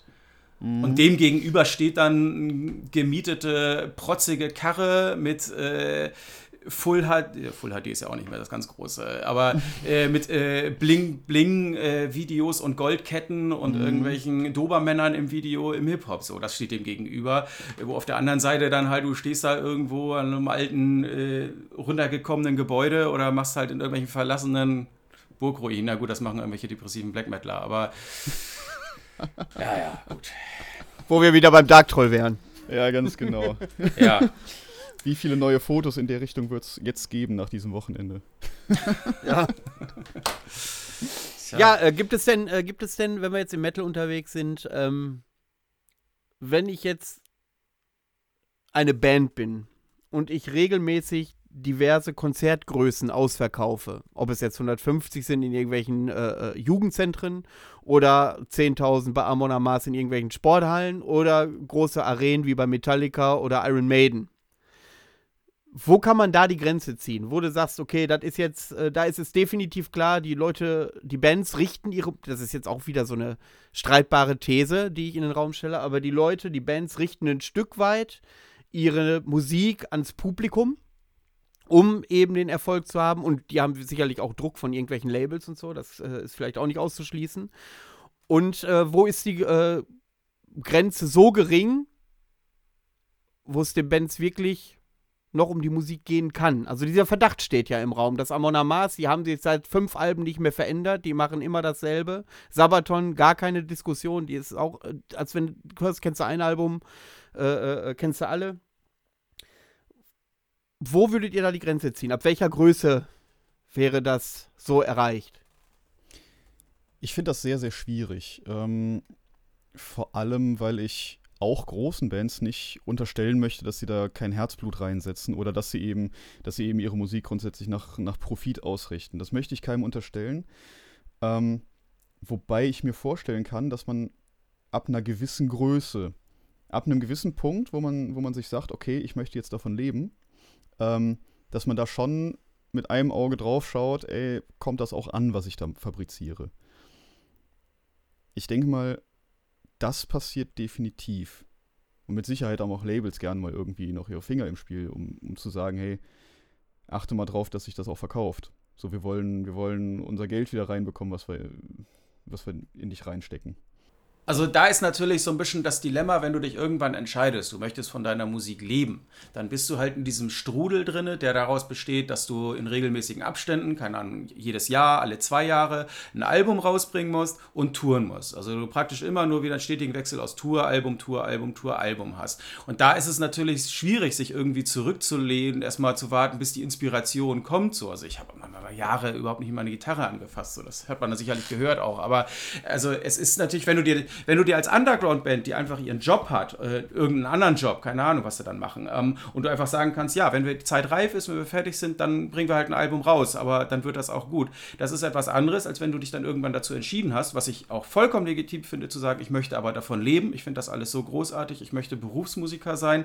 Du hast halt aber einfach nur nicht mehr die Zeit. Du stehst unter diesem Druck. Und da kommt es dann auch einfach mal vor, dass die Alben entweder nicht ausgegoren sind, was ich früher überhaupt nicht verstehen konnte, dass der Mix dann scheiße ist, weil das Label stresst und äh, die Abgabe haben willst oder auch kein Geld mehr für Studio da ist. Da lohnt sich, wie gesagt, die, die schöne Noise-Biografie äh, von dem Label äh, mal zu lesen. Da hast du die Geschichten dann über um Hellhammer oder auch ich verwechsel das, aber ich habe das letzte Mal schon den, den, Blödsinn erzählt, weil Sodom ja überhaupt nicht bei Noise gewesen sind. Aber als die äh, ihre erste EP aufgenommen haben, da gab es halt auch die Probleme, einfach, dass der, äh, das Label die Musik einfach scheiße fand. So. Und äh, das ich verwurste mich da jetzt gerade. Aber äh, ja klar, Amon Amarth oder jetzt auch ganz extrem äh, Sabaton, die haben eben ihr Geschäftsmodell so weit begriffen oder verstanden. Ich glaube auch nicht, dass es denen darum geht, wenn die ein Album rausbringen, dass das die Musik neu erfinden muss. Das soll dann einfach, die sollen ihren Job gemacht haben, die wollen weiter touren, die bringen ein Album raus, das Album soll das erfüllen, wobei mir mittlerweile auch selbst Fans erzählen, dass das echt langsam langweilig wird. So, da frage ich mich, wie lange das dann in der Form noch funktioniert.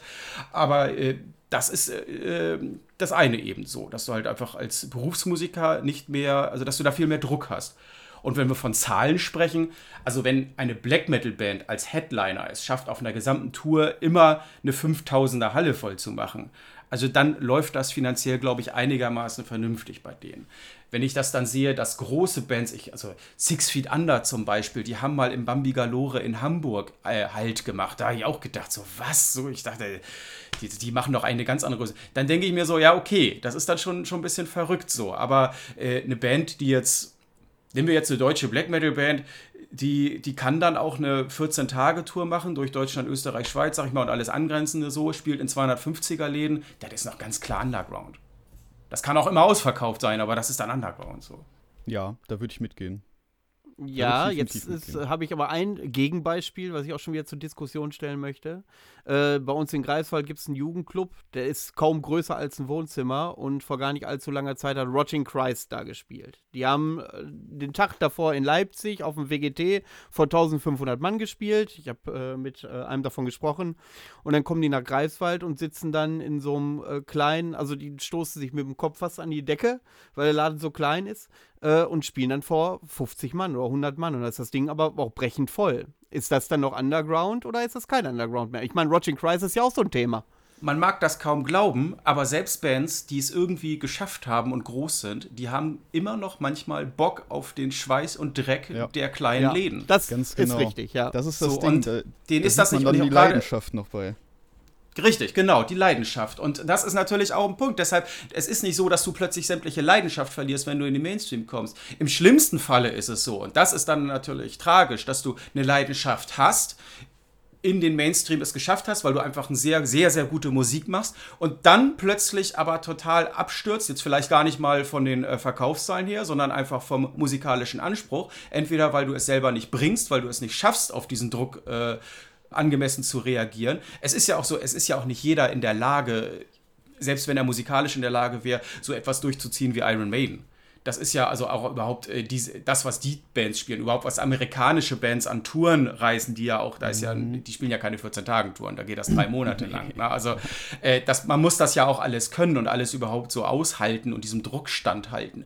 Wenn man diesem Druck gar nicht standhält und dann einfach auf dieser Größe dann plötzlich versagt, so das ist, da, das ist dann tragisch natürlich dann äh, widerspricht sich das gerade mit so einem Beispiel, was ich im Hinterkopf habe, und zwar Metallica. Die sind immer größer geworden, haben Jahre nichts rausgebracht. Und ähm, das, dann können die ja auch nicht, ohne dass sie was Neues produziert haben, plötzlich von im Anführungszeichen Underground, obwohl ich das auch wieder strittig finde, hin zum großen Mainstream, dass am Son Samstagabend Verwaltungsfachangestellte nach Hamburg in eine Barclaycard Arena gehen und da äh, abrocken wollen. Ähm, ohne dass die was großartig produziert haben. Ja, gut, aber Iron Man, äh, Iron Man bzw. Metallica ist ja nun wirklich ein Beispiel, dass äh, sowas wird es auch in der Form nicht mehr geben. Also diese Zeiten sind auch, glaube ich, vorbei. Das ist ja, äh, Metallica ist als Name eine ganz andere Geschichte. Die können, die müssen auch überhaupt gar nichts mehr machen. Die können machen, was sie wollen und es wird alles auch so funktionieren. Und jetzt bin ich kein großer Fan, kann sicherlich beim allerersten auch äh, Nee, da verwurstel ich mich jetzt auch wieder zu sehr in eine andere, ganz andere Richtung. Aber äh, äh komm ich jetzt mal, Metallica ist einfach eine ganz andere Nummer. So, die, die, brauchen nichts mehr rausbringen. So, das ist vielleicht auch besser, wenn die nichts mehr rausbringen. Weil die, glaube ich, ja, überhaupt nicht mehr in der Lage sind, äh, ein Album. Also die wären wirklich einfach gar nicht mehr in der Lage, ein Album rauszubringen, was sie, äh, was sie einstmals groß gemacht hätte. Also wenn die jetzt bei Null anfangen würden, äh, das. Mhm aber das ist auch vollkommen das normal. Wie alt sind die denn auch mittlerweile? Du machst da kein Kill 'em All mehr in dem Alter. Also manche machen es schon. Ich habe auch Demolition Hammer äh, live gesehen. Die sahen auf der Bühne aus, als ob die 70 gewesen wären. Und die haben so ein brutales Ding dahingelegt. Also am Ende äh, sind da alle äh, mit Muskelkater rausgegangen. Also die haben komplett äh, ja, trocken rasiert, die Leute da. Also das war so ein brutaler, unglaublich brutaler Auftritt. Das gibt es natürlich auch. Aber da sind wir wieder bei Leidenschaft so, ne? Bei mhm. Metallica ist halt einfach, die sind da satt, denke ich mal, ne? Da ja, ist vielleicht ich, immer mal wieder, mal, haben sie mal wieder Bock und denkt man sich, man fragt sich auch, warum, warum treten Scorpions denn überhaupt noch auf? So, also warum machen die sich das, den Stress noch? Sie müssen es ja gar nicht mehr. Aber man hat ja aus irgendeinem Grund mal das Ganze auch angefangen. So, also wenn dieser, dieser, dieser Biss und so weiter nie da gewesen wäre, der, der verfliegt ja nicht irgendwie irgendwann, weil das Bankkonto voll ist, ne? Genau. Ich denke mal, ich denke mal, bei Metallica ist auch noch irgendwo diese, dieser Funken Leidenschaft dabei, um zu sagen, ey, wir gehen trotzdem noch weiter auf Tour, aber das ist seit, seit etlichen Jahren ja auch, auch mehr eine Firma geworden, eine Unterhaltungsfirma, als, als es vielleicht eine Band ist, würde ich mal sagen. Da, Ja, das ist aber auch eine Größenordnung. Ne. Das hat ja wirklich also mit Underground dann gar nichts mehr nee, zu tun. überhaupt nicht, So, also überhaupt das- nicht. Das sind, das sind Scorpions halt dann im Gegensatz. Die sind zwar auch, würde ich sagen, Mainstream, definitiv. Jetzt bin ich gespannt. Aber die sind nicht ganz so krass eine Firma geworden, so eine, eine, Ja, wirtschaftlich denkende Firma, Oh, oder? Das würde ich jetzt aber so ganz derbe in. Also da würde ich jetzt ganz derbe. Also wie du darauf jetzt kommst, das ist, äh, das halte ich. für Vielleicht bin ich da auch einfach unwissend, was das angeht. Ich krieg's auf jeden Fall nicht so, nicht so stark mit wie bei mir. Ich kann mir sehr gut vorstellen, dass die gerne auf Tour gehen, dass sie das auch brauchen. Ich weiß, also äh, du kannst ja nicht dein ganzes Leben, auch wenn du jetzt mal, das ist natürlich für die auch schon ewig lange her, aber wenn du dir mal so diese Atmosphäre von Worldwide Live oder Live in Tokio und die, also die Tokyo Tapes so, nee, das war Blind Guardian hatten irgendwann mal einen ähnlichen Namen gehabt da, ne? Aber ähm, meine, wie heißt sie jetzt? Ist jetzt auch egal. Aber wenn du solche Sachen mitgemacht hast, da kannst du doch auch nicht mehr ruhig zu Hause sitzen und irgendwie dein Rentnerdasein fristen, dann brauchst du doch auch diese Masse von Applaus. Das macht ja auch irgendwo süchtig und du brauchst das ja auch. Natürlich, natürlich. Scorpions aber zur. Äh, äh, ich würde jetzt gerne Steff den Rücken stärken. Scorpions ist ein typischer Fall von der Messias zählt nichts im eigenen Land. Also Scorpions hat hier, glaube ich, noch immer noch, es war natürlich auch in der Mitte angekommen, der sitzt auch bei äh, Oliver Geissen in den, oh, die 90er Jahre Hitsendungen und so was. Aber nichtsdestotrotz werden die in, äh, besonders in Südamerika und Nordamerika, äh, auf, eine andere, auf einem anderen Level abgefeiert. Oder in Russland auch. Das ist, ähm, da ist zwar auch riesenvoll, aber die sind halt nicht im Mainstream irgendwie. Ich kann das ganz wieder bei Scorpions ganz schwer beschreiben.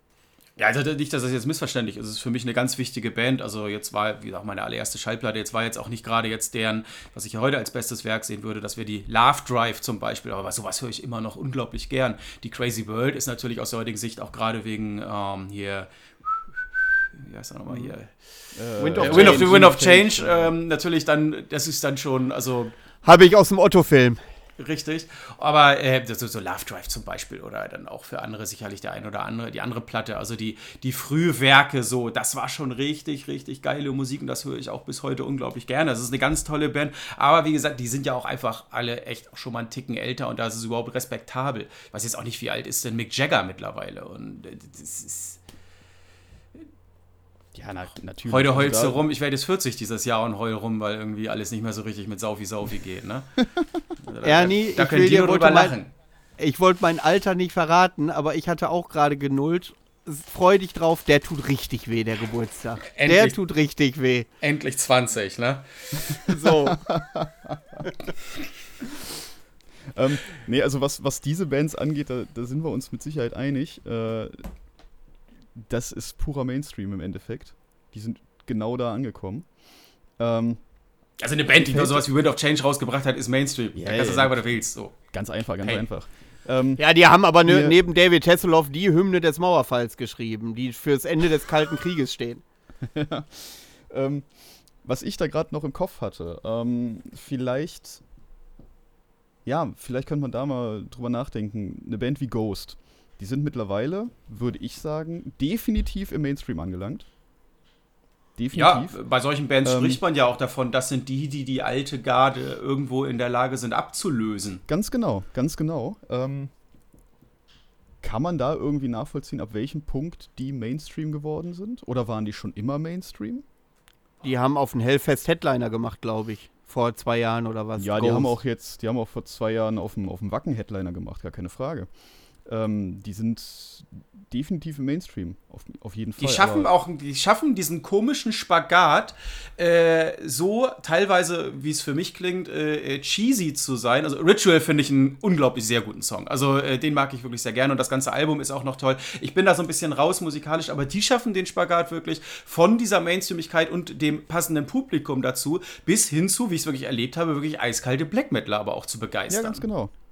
Ich muss sagen, ich fand die auf dem Wacken großartig. Das war ein richtig geiler Auftritt. Was sie da auf die Bühne gefahren haben, das war wirklich ganz groß. Ja, ja, vielleicht, vielleicht liegt es daran, das- dass ich das die war nie live gesehen habe. Ne? Also, äh, es ist, ja, manchmal, manchmal klickt es halt einfach nicht. Das ist ja auch manchmal einfach so, ne? Also Ghost, ist, Ghost holt mich null ab. Also ich habe da, ich fänd, mir, mir fehlt auch noch der Draht und das Verständnis für. Aber ich bin ja auch nicht äh, derjenige, an den sich die Bevölkerung richten sollte. Ja, am, Ähm, Anf am Anfang waren die auch überhaupt nicht mein Ding, aber vor allem, seit ich die live gesehen habe, hat es halt wirklich Klick gemacht. Ähm, aber was, worauf ich eigentlich hinaus wollte, war ja, ähm, früher, als die angefangen haben, wurden die ja wirklich als Underground- und Geheimtipp gehandelt. Ähm, so, die haben dann wirklich in den kleinen Schuppen gespielt, hier im, im mittlerweile nicht mehr existenten Underground in Köln zum Beispiel, haben sie wohl einen ziemlich geilen Auftritt hingelegt. Dann war die ähm, Prognose ja richtig. Ja, aber du musst ja klein anfangen. Also du musst ja, Ja, äh, du bist ja, natürlich. du, du wachst ja nicht morgens auf und bist eine Mainstream-Band, außer jetzt im Fernsehen. Nee, nat natürlich. Nee, äh, was, ich, was ich meinte, ähm, ab welchem Punkt waren die dann Mainstream?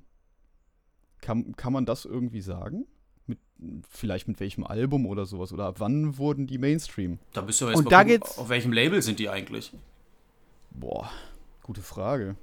Das müsste ich gerade Und die, mal Fra die Frage ist natürlich aber auch, äh, wenn wir jetzt über Bands wie Iron Maiden und Metallica sprechen, ich glaube, jeder, der raus, draußen rumläuft, wird ein Shirt von Metallica oder Iron Maiden erkennen. Aber wenn einer ein Ghost-Shirt trägt, wissen wahrscheinlich die meisten nicht, was das überhaupt ist. Das stimmt. Aber vielleicht dauert das ja aber noch ein paar Jahre. Also ich meine, äh, Metallica Ja. gibt es jetzt ja auch ein paar Monate länger.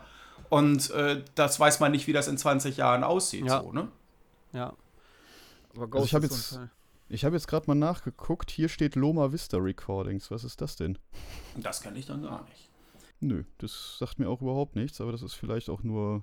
Aber das ist natürlich auch, äh, das ist äh, auch ein gutes Beispiel dafür, bei denen lebt ja auch eine Menge von, auch von dieser Mystik. Das ist eine andere Mystik, als sie dann irgendwann mal in den 90ern bei Mayhem gewesen ist. Aber die ganze Sängergeschichte und dieses ganze äh, Brimborium drumherum, das ist halt aber auch so geschickt gemacht, dass es halt auch den, ich sag mal, etwas äh, mainstreamigeren Metaller total anspricht. Der findet das cool und geheimnisvoll. Aber irgendwie ist das trotzdem auch, äh, wenn man jetzt auf, ja, was heißt ich? Es klingt jetzt immer so, als ob jetzt äh, die äh, Leute, die Mainstream hören, auch alle dumm sind. So, das ist ja natürlich auch nicht so. Aber äh, jemand, der vielleicht mit ein bisschen mehr Nerd-Verstand, keine Ahnung, so würde ich das mal sagen, weil Leidenschaft auch nichts damit zu tun hat. Man kann ja auch einfach leidenschaftlich sein ganzes Leben lang nur Motorhead hören. So. Also das ist ja auch möglich. Also da würde ich dir aber beipflichten. Ähm, ich glaube, dass der große Unterschied ist, dass die Leute Prioritäten im Leben wechseln oder andere haben als wir, die wir uns intensiv mit Musik beschäftigen. Und ich glaube, deswegen äh, kratzen die ja nur an der Oberfläche. Wenn die nur äh, auf der Autofahrt vielleicht mal eine CD hören oder am Wochenende auf einer Party mal eine CD hören, aber sonst im Alltag sich gar nicht mit Musik beschäftigen. Denn dann bleibst du zwangsläufig bei Amon Amarth kleben oder äh, bei, so, bei derartigen Konzerten. Äh, dann ist Creator schon das härteste der Gefühle. Ja, das finde ich Und, gut so ausgedrückt. das, äh, das stimmt schon. Also sicherlich äh, spielt da eine große Rolle, welchen ähm, Stellenwert jetzt Musik im eigenen Leben hat. Ob das einfach nur eine Nebenbei-Beschallung ist oder gelegentlich einfach mal ein paar Hits rausbrüllen oder ob man da wirklich so dieses, diese Goldgräber-Qualitäten äh, versucht für sich selber immer weiter zu intensivieren und hier was zu finden, da was Neues und immer mehr versucht anzuhäufen an Wissen. So, das ist natürlich ein Unterschied, klar. Dazu habe ich natürlich die passende Frage. Wie geht ihr denn damit um mit unterschiedlichen Kutten? Wenn da jemand rumläuft, der äh, als Backpatch Sabaton hat, in Extremo und Metallica und Motorhead und dann wird es langsam dünn, was das angeht. Ähm, hat das für euch eine gewisse Auswirkung im Umgang mit den Menschen, wenn du siehst, okay, äh, der hat ein ganz anderes Verständnis oder einen ganz andere, anderen Beschäftigungshintergrund äh, zur Musik? Da du gerade überlegst, äh, Steffen, ich. Stefan, ne? Ich komm. Stefan, ja. Stefan.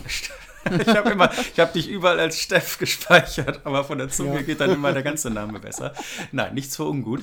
Das ist, äh, ach, ich, ich merke es ja selber für mich. Ich bin in den letzten drei Jahren so sicherlich auch einfach durch Eigeninteresse, wenn du so einen Kanal hast, dass du nicht so scheuklappenmäßig durch die Welt laufen willst, dass ich, ich wäre früher niemals aufs Wacken nochmal gefahren. So, das hat mich so gar nicht interessiert. Das war wirklich nur aus der Situation heraus, dass ich eben dort auftrete und dass es mich einfach interessiert, äh, Metal als gesamte Szene nochmal äh, mehr tiefer kennenzulernen, so, weil wenn du immer nur auf die klassischen Black Death Underground Konzerte gehst, das wird nicht langweilig, das mache ich immer noch unglaublich gerne, aber man möchte natürlich, wenn du dann so einen Kanal hast, vielleicht etwas breiteres Verständnis dazu, äh, dafür gewinnen. Und auf der einen Seite, äh, klar, denke ich mir dann schon, wenn ich dann jemanden sehe, der dann jetzt den klassischen, ja, die so die klassische 0815-Kutte hat, wobei ist die Frage, ja gut, Doch, die gibt es, definitiv.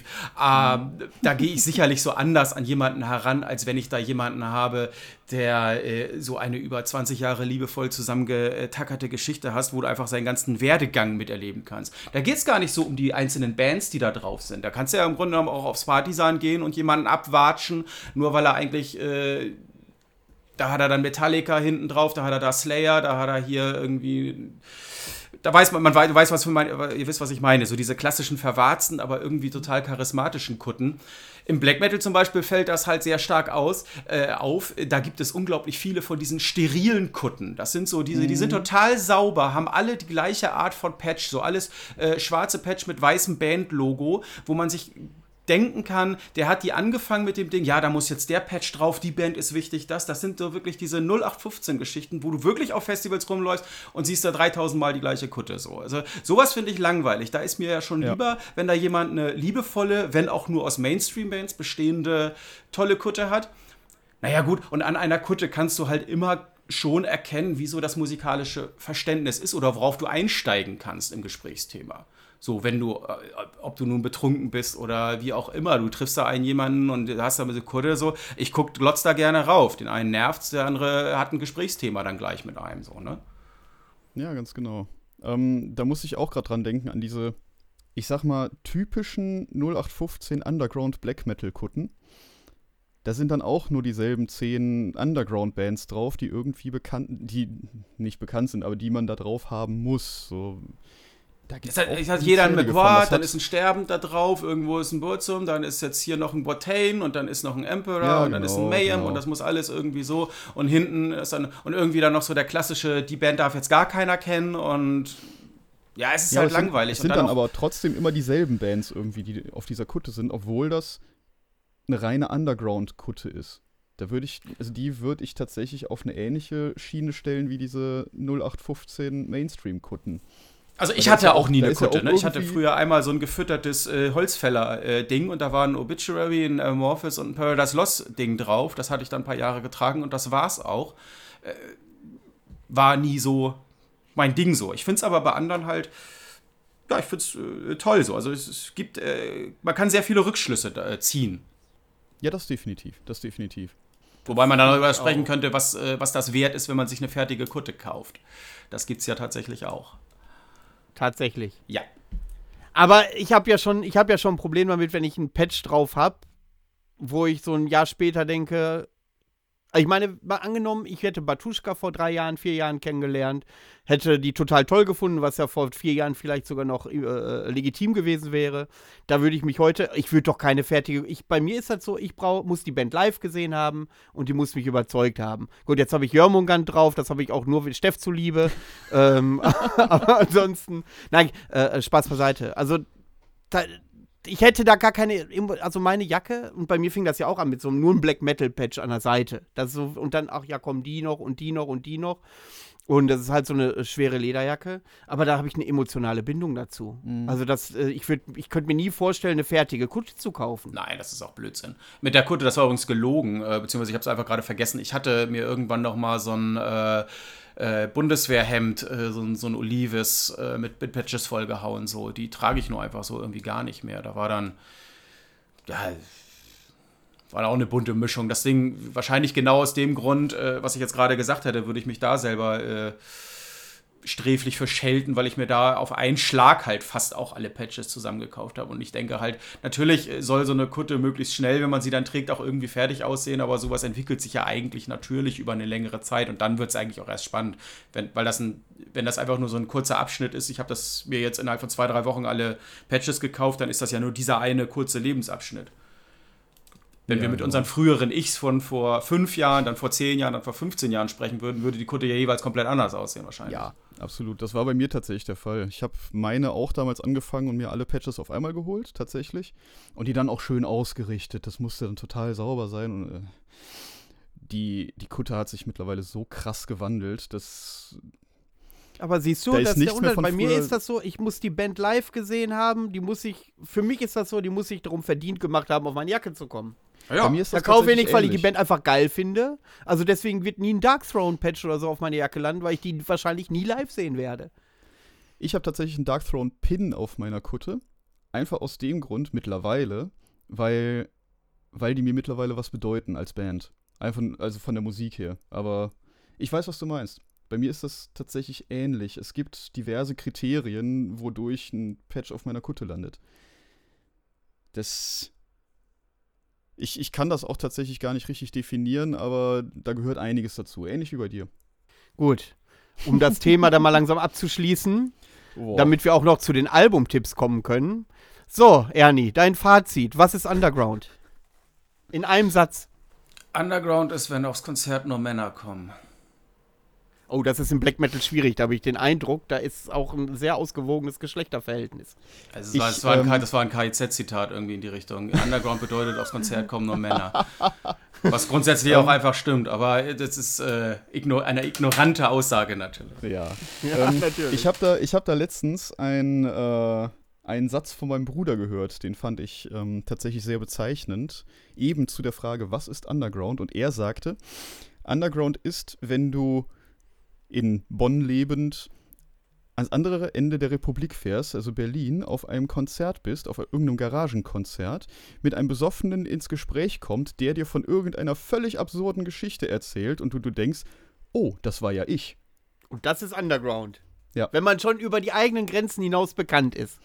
Schön wäre es, wenn Underground einfach ist, dass die Leidenschaft über dem Nutzen steht.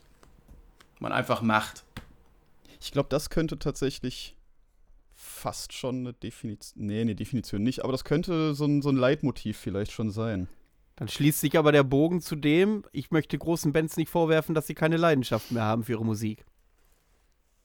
Ja, richtig. Ja, aber wie, wie wir vorhin ja schon dachten, ähm, bei, bei wirklich großen Bands, da ist immer auch das Auge darauf, ich muss das verkaufen, damit ich meine Brötchen kaufen kann. Und das sind ja auch die Herangehensweisen, wie ich das vorhin gesagt hatte. Du kannst äh, Underground als etwas nehmen, womit du dich eigentlich nur von etwas abgrenzen möchtest, was ja zum Beispiel, also gut, Punk zum Beispiel, da, das schließt ja eigentlich vom Ding her den Mainstream auch komplett aus äh, weshalb dann ja auch immer die Frage stellt, ob jetzt so Tote Hosen oder die Ärzte überhaupt noch was mit Punk zu tun haben. Natürlich nicht so. Ich glaube, Farin hatte das selber mal gesagt, dass sie kein Punk mehr sind.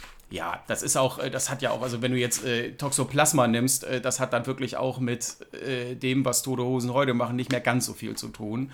Und äh, ich denke, Underground ist vor allen Dingen auch irgendwo eine Attitüde. Also, und weil, weil die, ähm, wenn, wenn du es über Einkommen jetzt definierst, ist das einfach viel zu schwierig und weil es auch dort keine Grenzen gibt und weil auch zwischen Underground und Mainstream noch so viele Graustufen sind, denke ich, ist das einfachste Underground als etwas zu nehmen, wie ich es eben gesagt hatte. Ne? Das ist aber es, ja. ist, es, sind Diskussionsansätze, aber darum geht es ja auch. Es ging ja jetzt, ich hoffe, vermutlich hat jetzt ja keiner reingeschaltet, weil er auf eine endgültige Lösung äh, oder auf eine endgültige Antwort äh, gehofft hatte, sondern weil das darüber reden ja eigentlich auch äh, der Spaß ist oder die, das Interessante, neue Aspekte so dazu zu lernen. Ja, das also, denke ich auch. An die Zuhörer da draußen, schreibt uns doch mal, was Underground ist. Und bitte kein Wikipedia-Artikel zitieren, das hatten wir jetzt oft genug. Bitte nicht. Ja, aber vielleicht, vielleicht können wir das, das Gespräch auch nochmal in einer weiteren Folge weiterführen oder nochmal auf vielleicht andere Aspekte eingehen, die uns vielleicht bis dahin noch einfallen, müssen wir mal gucken. Ich glaube, ich glaub, da können wir noch sehr viel drüber reden, wenn wir da Lust drauf haben. Das glaube ich auch.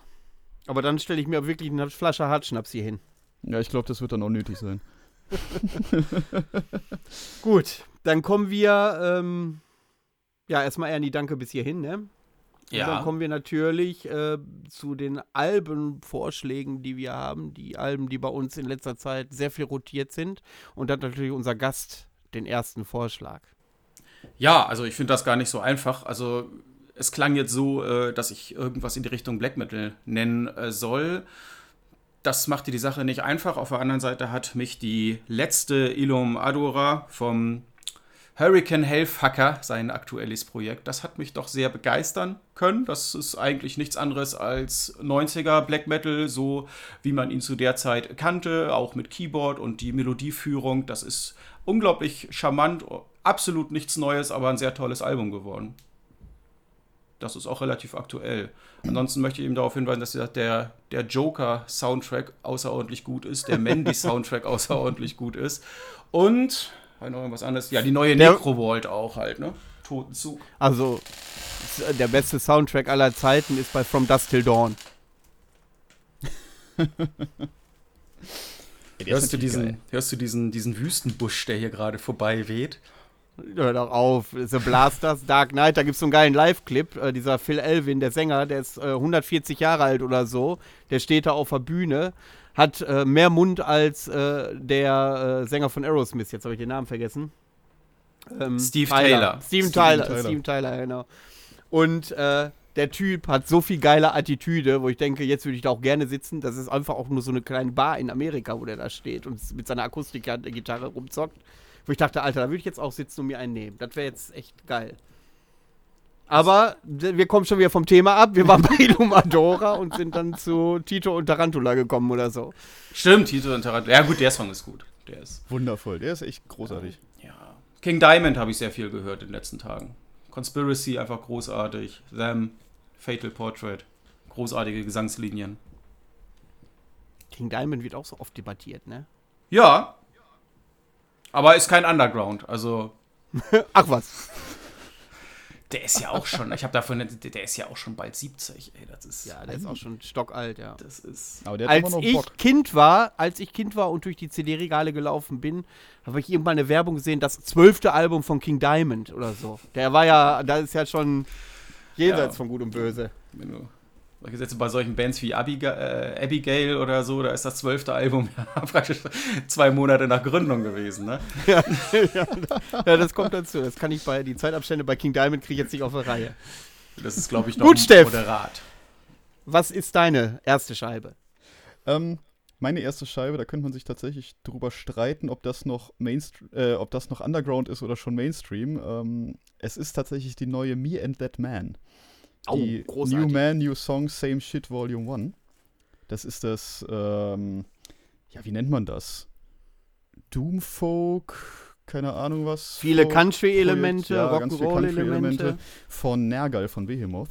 Ja, genau. Und der hat auch viele Gastsänger eingeladen, ne? Das also ist- aus unterschiedlichen Black Metal-Bands tatsächlich. Das ist tatsächlich das Geile an diesem Album. Bei jedem Song, meine ich, ich könnte mich auch irren, bei jedem Song ist ein Gastsänger dabei und Nergal singt einfach nichts. Apropos, ist Biermus, äh, sind die schon Mainstream oder ist das noch Underground? Das ist kein Underground mehr, das hat überhaupt nicht. Das, Ja, ist, das, das- steht auf der, auf der Gesamt, also wenn du Underground nimmst, ist Behemoth und Nergal auf der ganz anderen Seite. Also der ist praktisch schon in Ja. Mordor, äh, ist er schon äh, vom Turm gefallen. Also ich habe den ja über Jahre auch noch verteidigt und äh, Krebs gehabt und verstehe, kann absolut nachvollziehen, dass du danach nach so einem Erlebnis, du denkst, du bist jetzt eigentlich tot, äh, dass du dann natürlich alle Register ziehst und alles durchziehst so. Aber also bei Hundefutter war dann bei mir irgendwann der Punkt erreicht. Also ja, nee. Also ich weiß, auf der anderen Seite sage ich auch gerne mal, dass solche Aussagen halt immer lächerlich sind und äh, dass man da irgendwie drüber stehen sollte. Ich nehme mir aber einfach die Freiheit, dass mir Nergal mittlerweile einfach noch auf den Sack geht. So. Also, ich habe ja hab einfach nicht reingehört so und interessiert mich auch nicht. Mir interessiert Behemoth auch überhaupt nicht mehr so. Rotting Christ haben mich total überrascht mit Heretic. Das ist ein geiles Album. Das ist eine Band, die äh, doch nochmal groß geworden ist, dann, äh, der, wo ich das super finde. Und ich glaube, die sind auch wirklich bodenständig. Und Ah. live, eine absolute Macht. Rotting Christ Ja, live, definitiv. absolute Macht. Ja, Ähm, aber- Zu dem Album nochmal. Also ich, ich muss tatsächlich sagen, das erste Album von, von diesem Projekt fand ich nicht so toll. Das hat mich irgendwie überhaupt nicht angesprochen. Aber das zweite, das habe ich mir äh, am Dienstag den ganzen Tag lang gegeben und es, ich fand es einfach von Anfang an geil. Gerade weil Nergal tatsächlich gar nicht singt. Der kann nämlich nicht clean singen. ähm, es ist ganz lustig. Da gibt es ein, eine Videoauskopplung mit dem Sänger von den norwegischen Shining. Diese, ähm, wie heißt es? Black Jazz-Zeug. Und da fragt er am Ende den Nergal, sag mal, warum habt ihr mich eigentlich gefragt, hat, äh, hier das Ding einzusingen? Und irgendeine, irgendeine Freundin vom Nergal schreit von hinten, ja, weil du nicht singen kannst. ja, ganz einfach. Auf dem ganzen Album sind dann eben der, der von, von den norwegischen Shining, Niklas Quafort ist dabei, äh, Ishan ist mit dabei ähm, und noch ein paar andere, die halt alle wirklich echt geile Stimmen haben. Und die Musik hat sich einfach deutlich verbessert und Nergal singt halt nix. Das ist schon ziemlich gut. ja, es hat einfach eine super schöne Atmosphäre und vor allem im Auto auf der Autobahn bei Sonnenschein, da kommt das richtig gut. Ja, Ernie, ich sehe, dir brennt was äh, auf Nee, den Lippen. Ich Komm, hau alle- raus. Ich habe alles gesagt, was ich sagen wollte dazu. es ist, ach, da, gibt auch einfach Betze, das ist mir dann auch egal. Also das, Ja, es muss ja auch nicht jedem gefallen. Muss ja auch nicht jedem gefallen. Aber ich würde dann, ich würde sagen, äh, wenn äh, ich jetzt eine Instanz wäre und du auf mich hören würdest, hör da mal rein. Das ist, glaube ich, tatsächlich echt, echt nicht schlecht. Also ich habe das die Tage auch mal von einer Freundin zugeschickt bekommen. Und äh, ja, das war eine gute Stunde. Ich habe dann im Büro gesessen, habe dann nebenbei äh, die Musik gehört. War eine gute Stunde. Ja, Aber ich musste auch zugestehen, danach habe ich es nie wieder gehört. Ja. ja, ja. muss ja auch nicht. Was, Ja. hast du denn, was hast du denn so gehört, Manu? Ein ganz aktuelles Album kam letzte Woche raus, glaube ich, und zwar die neue Avski. Ah, Die kommen aus Dänemark, wer sie nicht kennt. Und ähm, ja, die haben 2018 ihr Premierenalbum rausgebracht. Irgendwie 2015 noch eine EP. Äh, das war schon geil. Und die 2020er, das Ofte Jack Drömer, jetzt bin ich natürlich dem äh, Dänischen nicht so nah. Ofte Jack Drömer Mick Dot hat mich abgeholt. Also das ist jetzt, lass mich lügen, fünf Tage alt. Und äh, das hat sich mit meinem zweiten Album, was ich gleich vorstelle, immer abgewechselt. Das ist Depressive Black Metal mit, ähm, ja, das klingt wieder so monoton, aber das ist es nicht. Das ist, ähm, hat eine ganz besondere, spezielle Atmosphäre, äh, die mich, und ich bin da Fan von, muss ich ja sagen, äh, die mich da so abgeholt hat. Also da stehe ich drauf, wenn es so eine Tiefgründigkeit hat, trotzdem nicht die, so diese Mittempo-Kopfnicker-Parts ver vergisst und so, dann ist das genau mein Ding. Und das neue Album finde ich sackstark und das habe ich die Tage echt viel gehört. ich glaube, das werde ich mir auch mal geben, definitiv. Ich hatte Ja, schon mal kurz mal. reingehört, aber dann nehme ich mal ein bisschen mehr Zeit mit. Die sind auch, ähm, ja, die sind übrigens auch bei Vendetta Records. wollte ich gerade Ah, fragen. Ja. Ja, dir, das könnte dich, das könnte dich vielleicht überzeugen. Jetzt weiß ich natürlich nicht, Ernie, wie du zu Vendetta Records stehst. Das ist ja so eine, ist ja auch übrigens mal eine spannende Sendung, ob Vendetta Records so einen gewissen Einfluss hat der, zur Veränderung der Black Metal Szene, weil die ja nur Ma- Bands aus bestimmten Richtungen. ja, das war ja auch sein Aufnehmen. Anspruch, hat er irgendwann auch mal direkt so gesagt. Ist ein super Typ, hat viele tolle Alben veröffentlicht. Das ist so Verheerer zum Beispiel, die sind ja auch Ja. großartig. Ultra, Ultra, ja, gut, die sind Ultra, ja, ja. die sind ja mittlerweile, sind die nicht äh, bei, ich komme mal ich durcheinander, glaube, die sind doch Media? bei Vendetta. nee, weiß die ich. sind, Die sind sie Ah. wieder? Sind die nicht bei meine, Central die- Media mittlerweile? Doch. Ich könnte meine das doch schon, mal dass die eben nachgucken. Wir müssen die Leute ja sind. nicht dumm sterben lassen. Ja, ja. Also das hatte ich auf jeden Fall mitbekommen, dass die bei Central Media ähm, unterschrieben haben. Ja. Weil die sich aber auch schon irgendwie länger kennen. Also weil sie da irgendwie schon länger einen persönlichen Kontakt zu hatten, soweit ich Laut- das mitbekommen habe.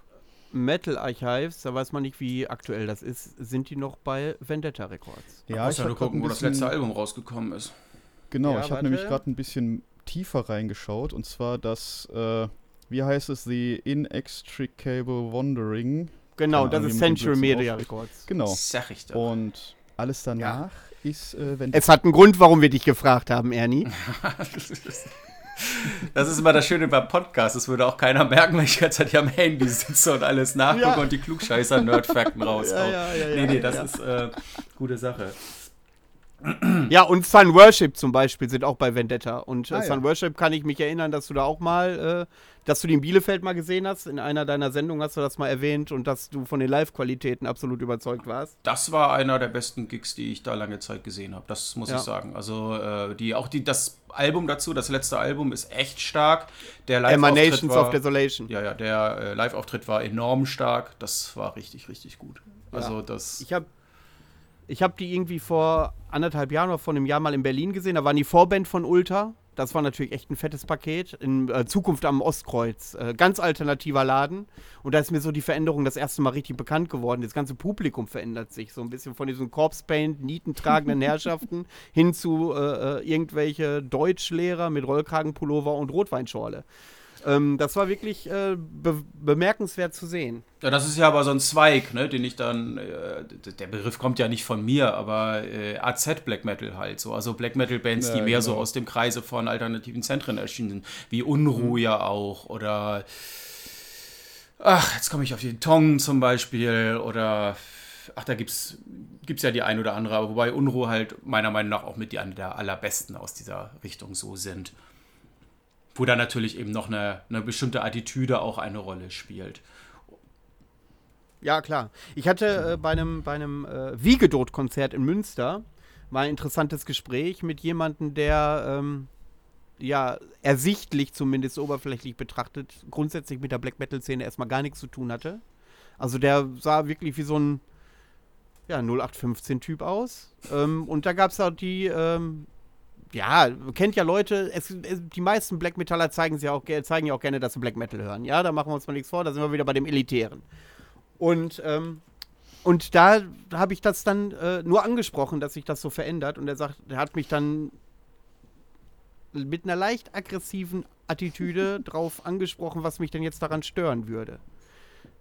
Ja, also er wollte mich dann auf die Schiene lenken, so, ja, dieses äh, äh, Alternative, gehört das da nicht rein? Was bist du für ein Typ? Und, ne, und so dieses Ablehnende, und das war gar nicht meine, das war gar nicht meine äh, Absicht, weil ich das Konzert geil fand und mir die Zuschauer letztendlich dann auch egal sind. Ich mache ja kein geiles Konzert von den Leuten abhängig, die sich das dann mit angucken. Ja, das ist, also, das ist ja so ein bisschen der Vorwurf, dass äh, durch einige Bands der letzten Jahre so ein wenig so ein gewisses Hipstertum Einzug in die Szene gefunden hat. Das denke ich mal ist ja so das Problem. So die Leute mit den mit den Dutz und äh, die über die Musik äh, anders reden. Was ich glaube, wann fing das an? Fing das nicht so mit äh, so Liturgie zum Beispiel auch an, wo mm, ich ja. komme mal durch. Irgendwann kriege ich seinen Namen noch mal hin. Hunter Hendrix hieß der doch, ne? Ja, genau. Der ja auch noch ein äh, Referat über äh, Black Metal geschrieben hat und als Amerikaner dort, oder das, das war auf jeden Fall sehr abgespaced, was der da äh, von sich gegeben hat. Aber da hast du dann ja auch Bands wie Death Heaven zum Beispiel, die ja auch ja. Äh, sicherlich gewisse Stilmittel oder Trademarks aus dem Black Metal benutzen, aber das eben eine ganz andere Richtung lenken. So, ne? Das hat dann halt auch mit gewissen ursprünglichen Gedanken nicht mehr ganz so viel zu tun. So, und das zieht dann auch einfach auch ein anderes Publikum an. Es gibt ja sicherlich auch einfach Bands, die sich dann sicherlich den Vorwurf gefallen lassen müssen, dass sie, sie machen Black Metal für Leute, die eigentlich kein Black Metal hören, ne? Ja, ganz mhm. genau, ganz genau. Das, das Aber da sind wir bei dem, was ich vorhin gesagt habe. Angizia, erste Split hier mit Amestigon, das hat einfach nicht so viel zu tun mit äh, dem, was Katharsis machen. Aber es ist äh, mhm. so gesehen beides Black Metal. Mhm, genau. Ja. Da würde tatsächlich ein Stück weit mein, mein nächster Albumvorschlag tatsächlich. Darauf wollte ich hinaus. Ähm, eine, eine Band, die vielleicht auch als Hipster Black Metal verschrien ist. Ich äh, weiß es nicht ganz genau. Und zwar sind das Harakiri for the Sky äh, mit dem letzten Album, das Arson. Harakiri for the Sky, ich weiß, ich mache mir viele Feinde, hat mich noch nie abgeholt. Also ich finde, die sind so gut, dass die über diesen gesamten weiß ich die machen einfach ihr Ding, das haben sie von Anfang an gemacht und da hat ja. sich auch großartig von dem nichts verändert. Die bringen regelmäßig Alben aus, die sind alle sehr gut. Mhm. Wie gesagt, nach wie vor, aber das ist halt immer der Klassiker. Das erste ist halt einfach für mich der große Favorit. ähm, aber das ist auch großartig, gar keine Frage. Ich glaube, dass die irgendwie auf ihre Art und Weise, weil das sind halt auch alles nicht so eine Stock im Arsch-Typen. Das ist auch, das ist sicherlich auch nochmal ein Thema für, eine, äh, für einen anderen Podcast, beziehungsweise ich hatte mich da auch schon häufiger mal das Thema angeschnitten. Dieses, naja, typisch Deutsche halt so. Und es sind nun mal auch Österreicher und die sind wirklich auch von der Mentalität einfach auch anders. Und wenn du die Leute halt auch kennst, das sind halt auch eben einfach keine Hipster. So. Und, äh, aber das würde ich, das würde ich aber auch wieder in Frage, weil die Leute von Elende sind ja zum Beispiel auch Österreicher und äh, die habe ich äh, bei den Frostfeuernächten erleben dürfen und äh, das hat sich nicht viel unterschieden zu den anderen Black Metal Bands. Also das war, da habe ich zum Beispiel Wanda erlebt, die kommen ja aus, äh, aus, aus Leipzig, wenn ich mich nicht äh, irre, und die waren richtig locker drauf. Also das ist äh, so an Landesgrenzen würde ich das jetzt nicht festmachen. Ja, natürlich ist es im, im Detail, es, ist, es, sind natürlich Klischees, über die ich so rede, aber äh, ich hatte dann immer den Aufhänger gehabt, so dass jetzt einfach Südländer einfach nochmal ein ganz anderes Verständnis haben. Wenn ich zum Beispiel mit den, mit äh, die Kollegen von Entlas, äh, ich, ich komme jetzt auch oh. in äh, Spanien. Die gibt es doch gar nicht mehr, oder? Weiß ich jetzt gar Leider. nicht mehr so. Ich glaub, aber der Typ aufgelöst. Ist, die Leute sind einfach komplett anders, so vom, vom Verständnis und von der Art und Weise so und äh, ja, ich würde jetzt auch einfach sagen, dass äh, Österreicher auch einfach vom Typ her anders sind. So. Aber das ist halt, das sind natürlich immer Klischees und das kann man nicht sagen. Es ist genauso zu sagen, natürlich ist das anders von der Mentalität, wenn ich jetzt in Ostdeutschland auf ein Konzert gehe, ganz nüchtern jetzt betrachtet. Einfach, die Leute sind einfach ein bisschen rauer vom, von der, äh, vom Ding her so und äh, direktere Schnauze, sage ich jetzt einfach mal so. Das unterscheidet sich enorm davon, wenn man jetzt in Norddeutschland irgendwo in Hamburg auf ein Konzert geht oder in Süddeutschland Und dann eben noch, um es komplett zu machen, äh, im Pod laufen Konzerte auch immer komplett anders. Also so habe ich das halt eher mhm. erlebt. Ja, das muss so. ich aber auch unterstreichen. Das hat alles seinen Charme, so. Das hat jahrelang gedauert, so. Also, äh, das äh, waren sicherlich so gewisse Vorbehalte gegenüber, aber wenn man sich ein bisschen Zeit nimmt, äh, dann sind auch Ostdeutsche sympathisch. Hallo, ich bin nach Ostdeutschland gezogen und ich fühle mich pudelwohl. Nein, also ich denke mal, dass äh, mit dem, was ich da vorher gesagt habe, dass das dann schon verständlich ist. Nein, da habe ich echt, äh, das, äh, das, das sind so die, die, die Startschwierigkeiten so. Das hat sich aber mit der Zeit irgendwann gelebt. Da habe ich sehr viele äh, dort auch sehr lieb gewonnen und äh, bin froh, dort äh, viele kennengelernt zu haben. Aber die Mentalität ist einfach durchaus anders. Und das macht es ja auch spannend. Das ist ja auch super so. Das macht es einfach interessant. Man möchte auch nicht immer nur mit Leuten zu tun haben, die genauso sind wie man selber und einem immer nach der Schnauze reden. So, das ist ja langweilig.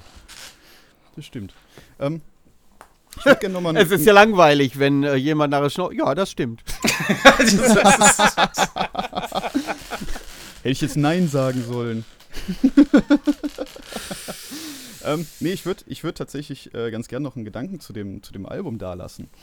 Ähm, als das rausgekommen ist, kam von vielen Seiten die, die Kritik gegenüber der Band, ähm, dass die jetzt so poppig geworden sind und jetzt ein Sellout veranstalten, weil das doch deutlich poppiger ist als deren erste Alben. Das ja. hatte ich von einigen Seiten gehört tatsächlich. Ähm, teilweise würde ich es vielleicht unterschreiben, weil es doch, ja, nicht mehr ganz so roh ist wie der, wie der alte Kram, aber trotzdem ist es doch das fordert mich jetzt heraus. Oder? Jetzt höre ich mir das an. Ja, jetzt, wo mal. du sagst, das, jetzt höre ich mir das an und ja, dann, dann macht er jetzt morgen mal meine Meinung. Jetzt machst du da auch echt eine Dose auf. Da kann man natürlich darüber sprechen, dass man als Band natürlich auch keinen Bock hat, sechsmal hintereinander das gleiche Album aufzunehmen. Ja, und dann das, ist immer die Frage, das ist das genau. jetzt dann anbiedernd oder hatte man einfach nur Bock, irgendwie etwas weiterzuentwickeln? So, natürlich klingt das zehnte Album nie genauso wie das erste so. Also Creator klingen ja halt auch einfach nicht mehr wie auf der ersten die Dose haben wir aber eben schon aufgemacht, als wir gesagt haben, dass Sabaton jedes Album gleich klingt oder Amon Amas. ja. Also das Thema hatten wir ja schon. Und was mich ja, übrigens erstaunt hat, war das Thema am Karg zum Beispiel, also der äh, Sänger von Harakiri for the Sky mit ja. seinem Projekt, der ist auch gechartet mit seinem letzten Album.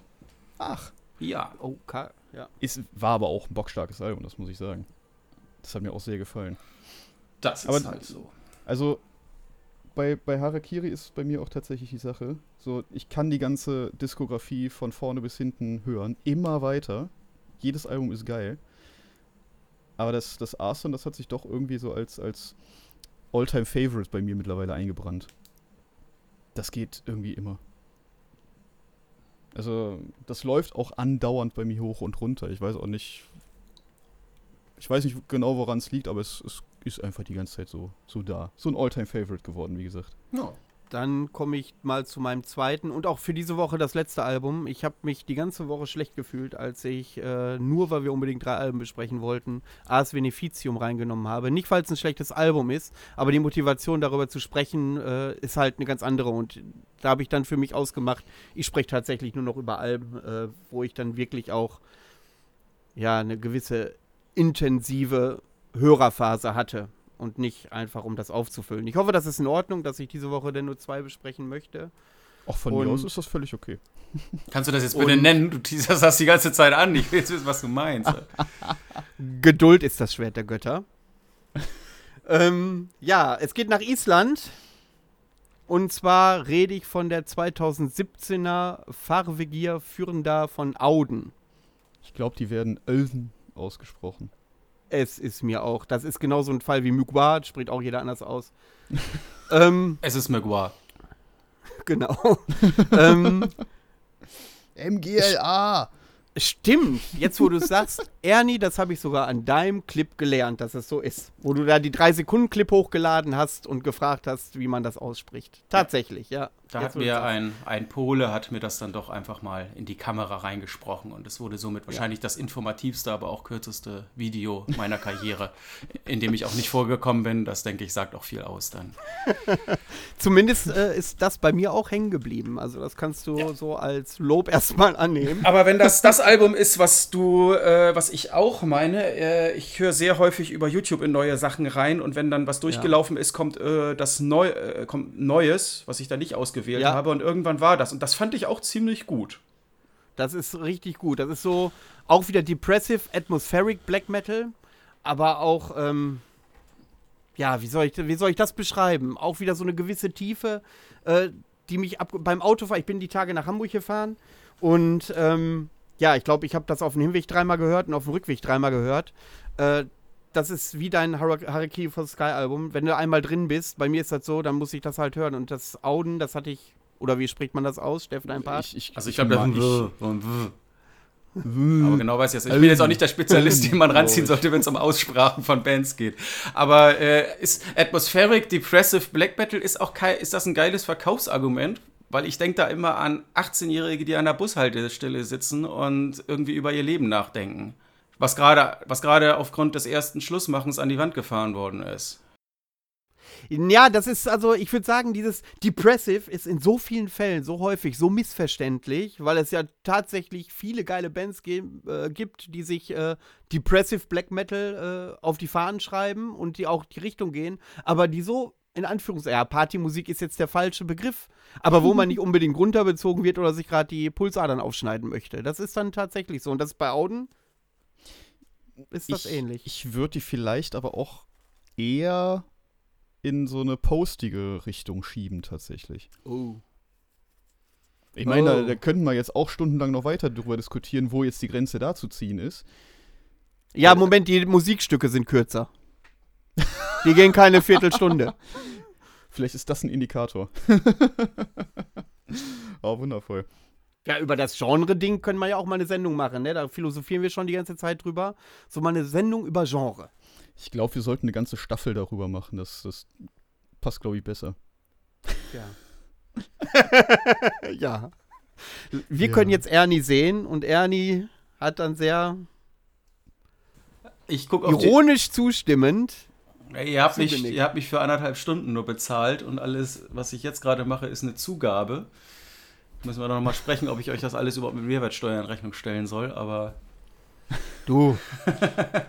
nein, äh, Weißt du, bei dem, bei dem Geld, was wir überweisen, kommt es auf den Tausender auch nicht mehr drauf an. ich wollte gerade sagen, die, die Überweisungsgebühren sind höher als das, was ich kriege. Aber Wir können, wir können ja einfach auch einfach jetzt weiter zu meinem dritten Album gehen, weil ich habe Ja. im Gegensatz euch ist klar, dass ihr mir gesagt habt, ich habe genau ein Album, was ich nennen darf, oder? Ja, ganz genau. Ja. Gut, wunderbar. Ich wollte das nur noch einfach noch mal ausgesprochen haben. Aber dann könnt ihr gerne so Da hat viele sich- Alben nennen, wie ihr wollt. Da hat sich vor vier Wochen der Kelly vom Dark Troll Festival einfach gesagt, ja, wenn ihr drei macht, mache ich jetzt auch drei. Mitten in der Sendung, völlig unvorbereitet. Und dann hat er natürlich auch drei machen dürfen. Ja. Nur so als Hinweis, falls du Redebedarf hast. Vielleicht müssen, musst du da in den Verhandlungen Ich bin ja bekannt sein. dafür, dass ich nicht so gerne rede. Bist eher so ein ruhiger Typ. Sehr einsilbig. Also meine Frau hat heute gesagt, dass ich ein grummeliger alter Mann bin. Dann sagte ich, äh, das stimmt überhaupt nicht. Viele Leute sehen mich als sehr witzigen, jugendlichen, schamvollen Gesellen. Aber eigentlich, äh, sobald die Kamera aus ist, hat sie da irgendwie recht. Ich beschwerte mich gerade darüber, dass die Nachbarn über uns Autotune-Rap gehört haben die ganze Zeit und ich eigentlich nur meinen Kaffee trinken wollte. Würdest du dich denn auch beschweren, wenn sie äh, gute Metal-Musik gespielt hätten? Das kennen die nicht. Ja, aber du würdest dich ja auch nicht dann beschweren. Du würdest dann hochgehen und sagen, Jungs, was hört ihr da? Ja, drei Stunden drüber reden. aber die Situation hatte ich, glaube ich, noch nie. Ich glaube, wenn Nachbarn Musik hören, ist das nie gut. Das ist so ein Grund, das ist so ein Prinzip, dass das. Hast du das jemals gehabt, dass du irgendwo gewohnt hast und irgendjemand hat dermaßen laut Musik gehört und du fandest das wirklich geil? Nein, tatsächlich nicht. Muss ich mal überlegen. Ich als alter Mietnomade muss ja jede vier Wochen woanders hinziehen. ja, los, dann kommen wir zu deinem dritten Ja, Album dann komme ich mal zum dritten Album. Äh, und zwar habe ich das erst kürzlich entdeckt und es ist auch erst kürzlich erschienen. Und zwar von der Band Nautic aus Köln. Ähm, das Album Araganu. Ähm, das ist Nautic Doom. Also sowas, was Ahab machen, wie sie es selbst bezeichnen. Eben Funeral Doom mit äh, nautischer Thematik. Vielleicht auch nicht ganz eindeutig Funeral Doom, weil auch ein paar Double Bass Passagen drin sind und sowas. Hört man da das gute alte Schifferklavier, das Akkordeon zwischendurch? Oh, ich, ich Ein gut unglaublich unterschätztes Instrument übrigens. definitiv. Absolut. Definitiv. Ich mag das sehr, sehr, sehr gerne, gut eingesetzt. Ähm, ich bin mir gerade nicht sicher, ob es auf dem Album war. So halte ich, so halt ich, so halt ich das auch mit deinen Beiträgen in diesem Podcast.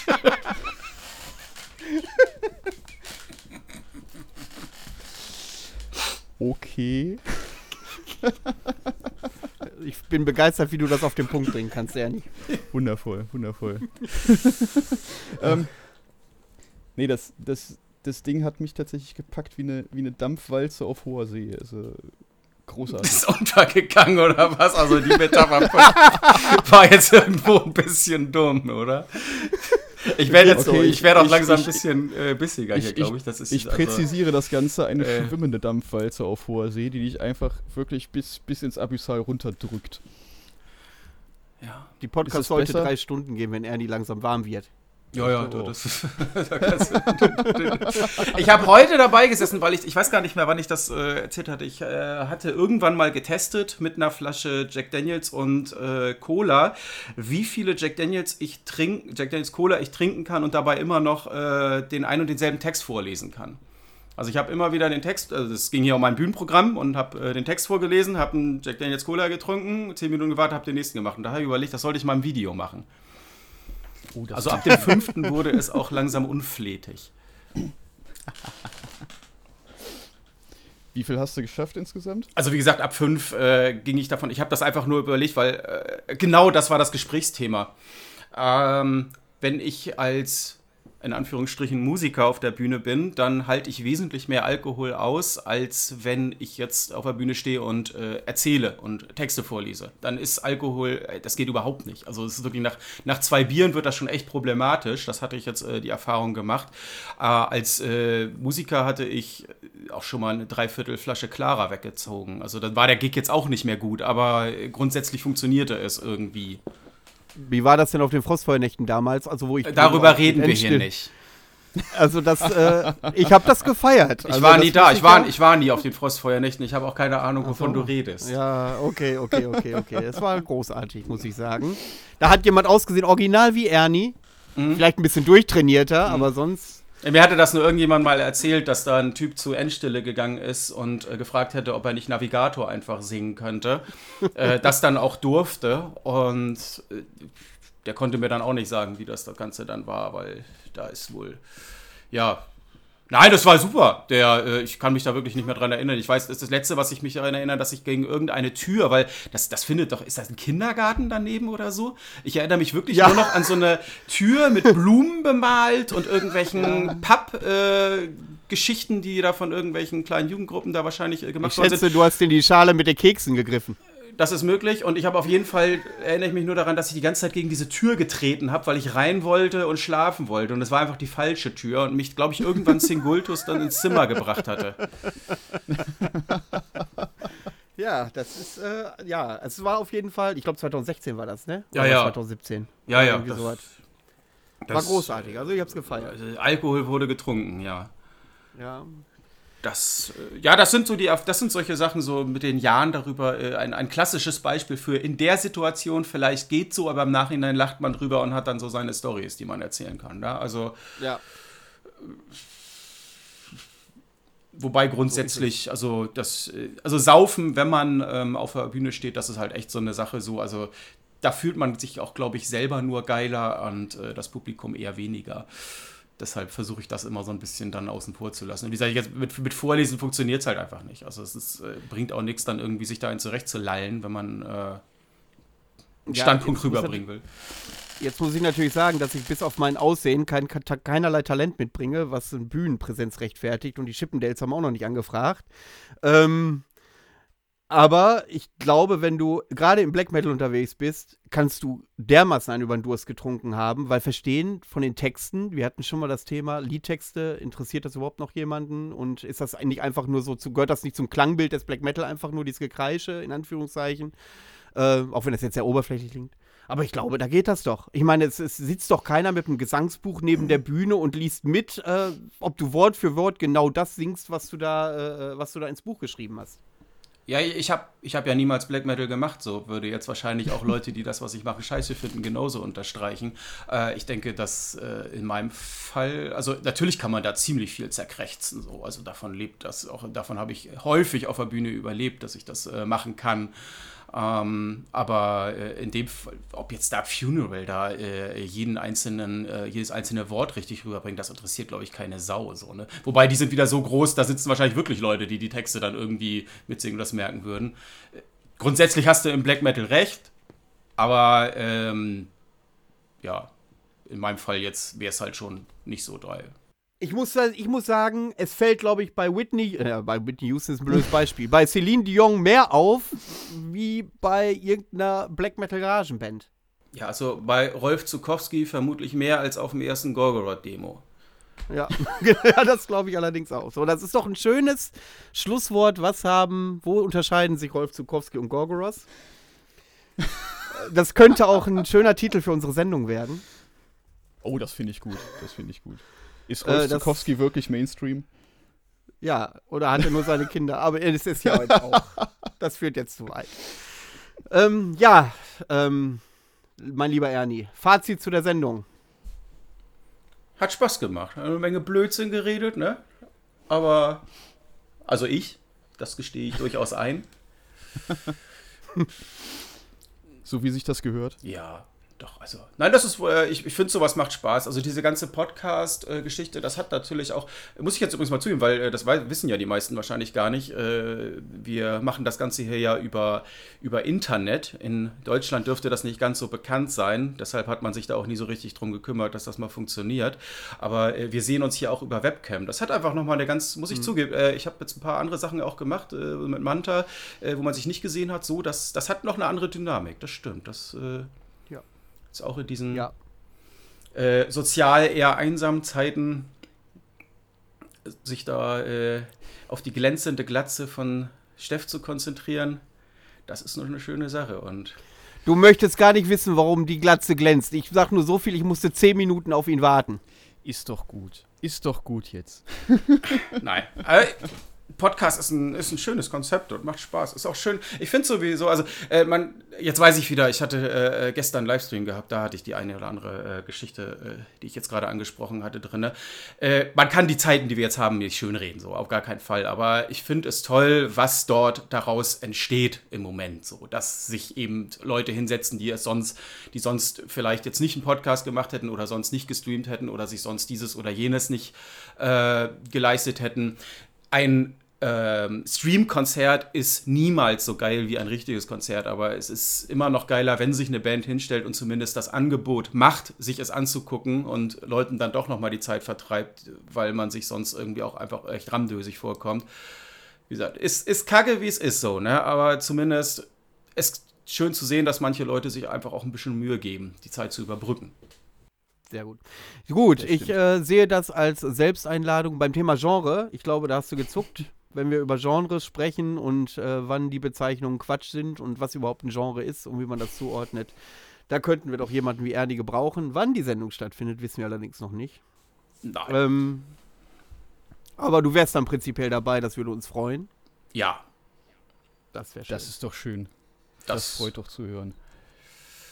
Das sage ist ich, eigentlich das. Achso, ja? Sage ich vollkommen überzeugt. Vielleicht. so, das war's. Ähm, Steff, was ja. ist eigentlich Thema der nächsten Sendung? Ich weiß es auch nicht. Das ist ja das Problem. Ja, danke schön. Jetzt lässt du mich ja einfach auflaufen und ich dachte schon, ich hätte irgendwas vergessen.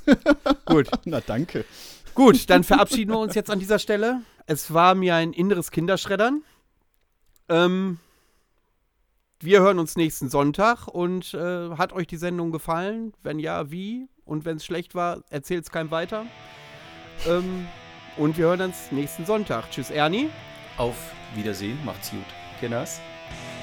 Steff, hau rein. Macht's alle besser. Dankeschön. Bis nächsten Sonntag. Ciao. Bis denn.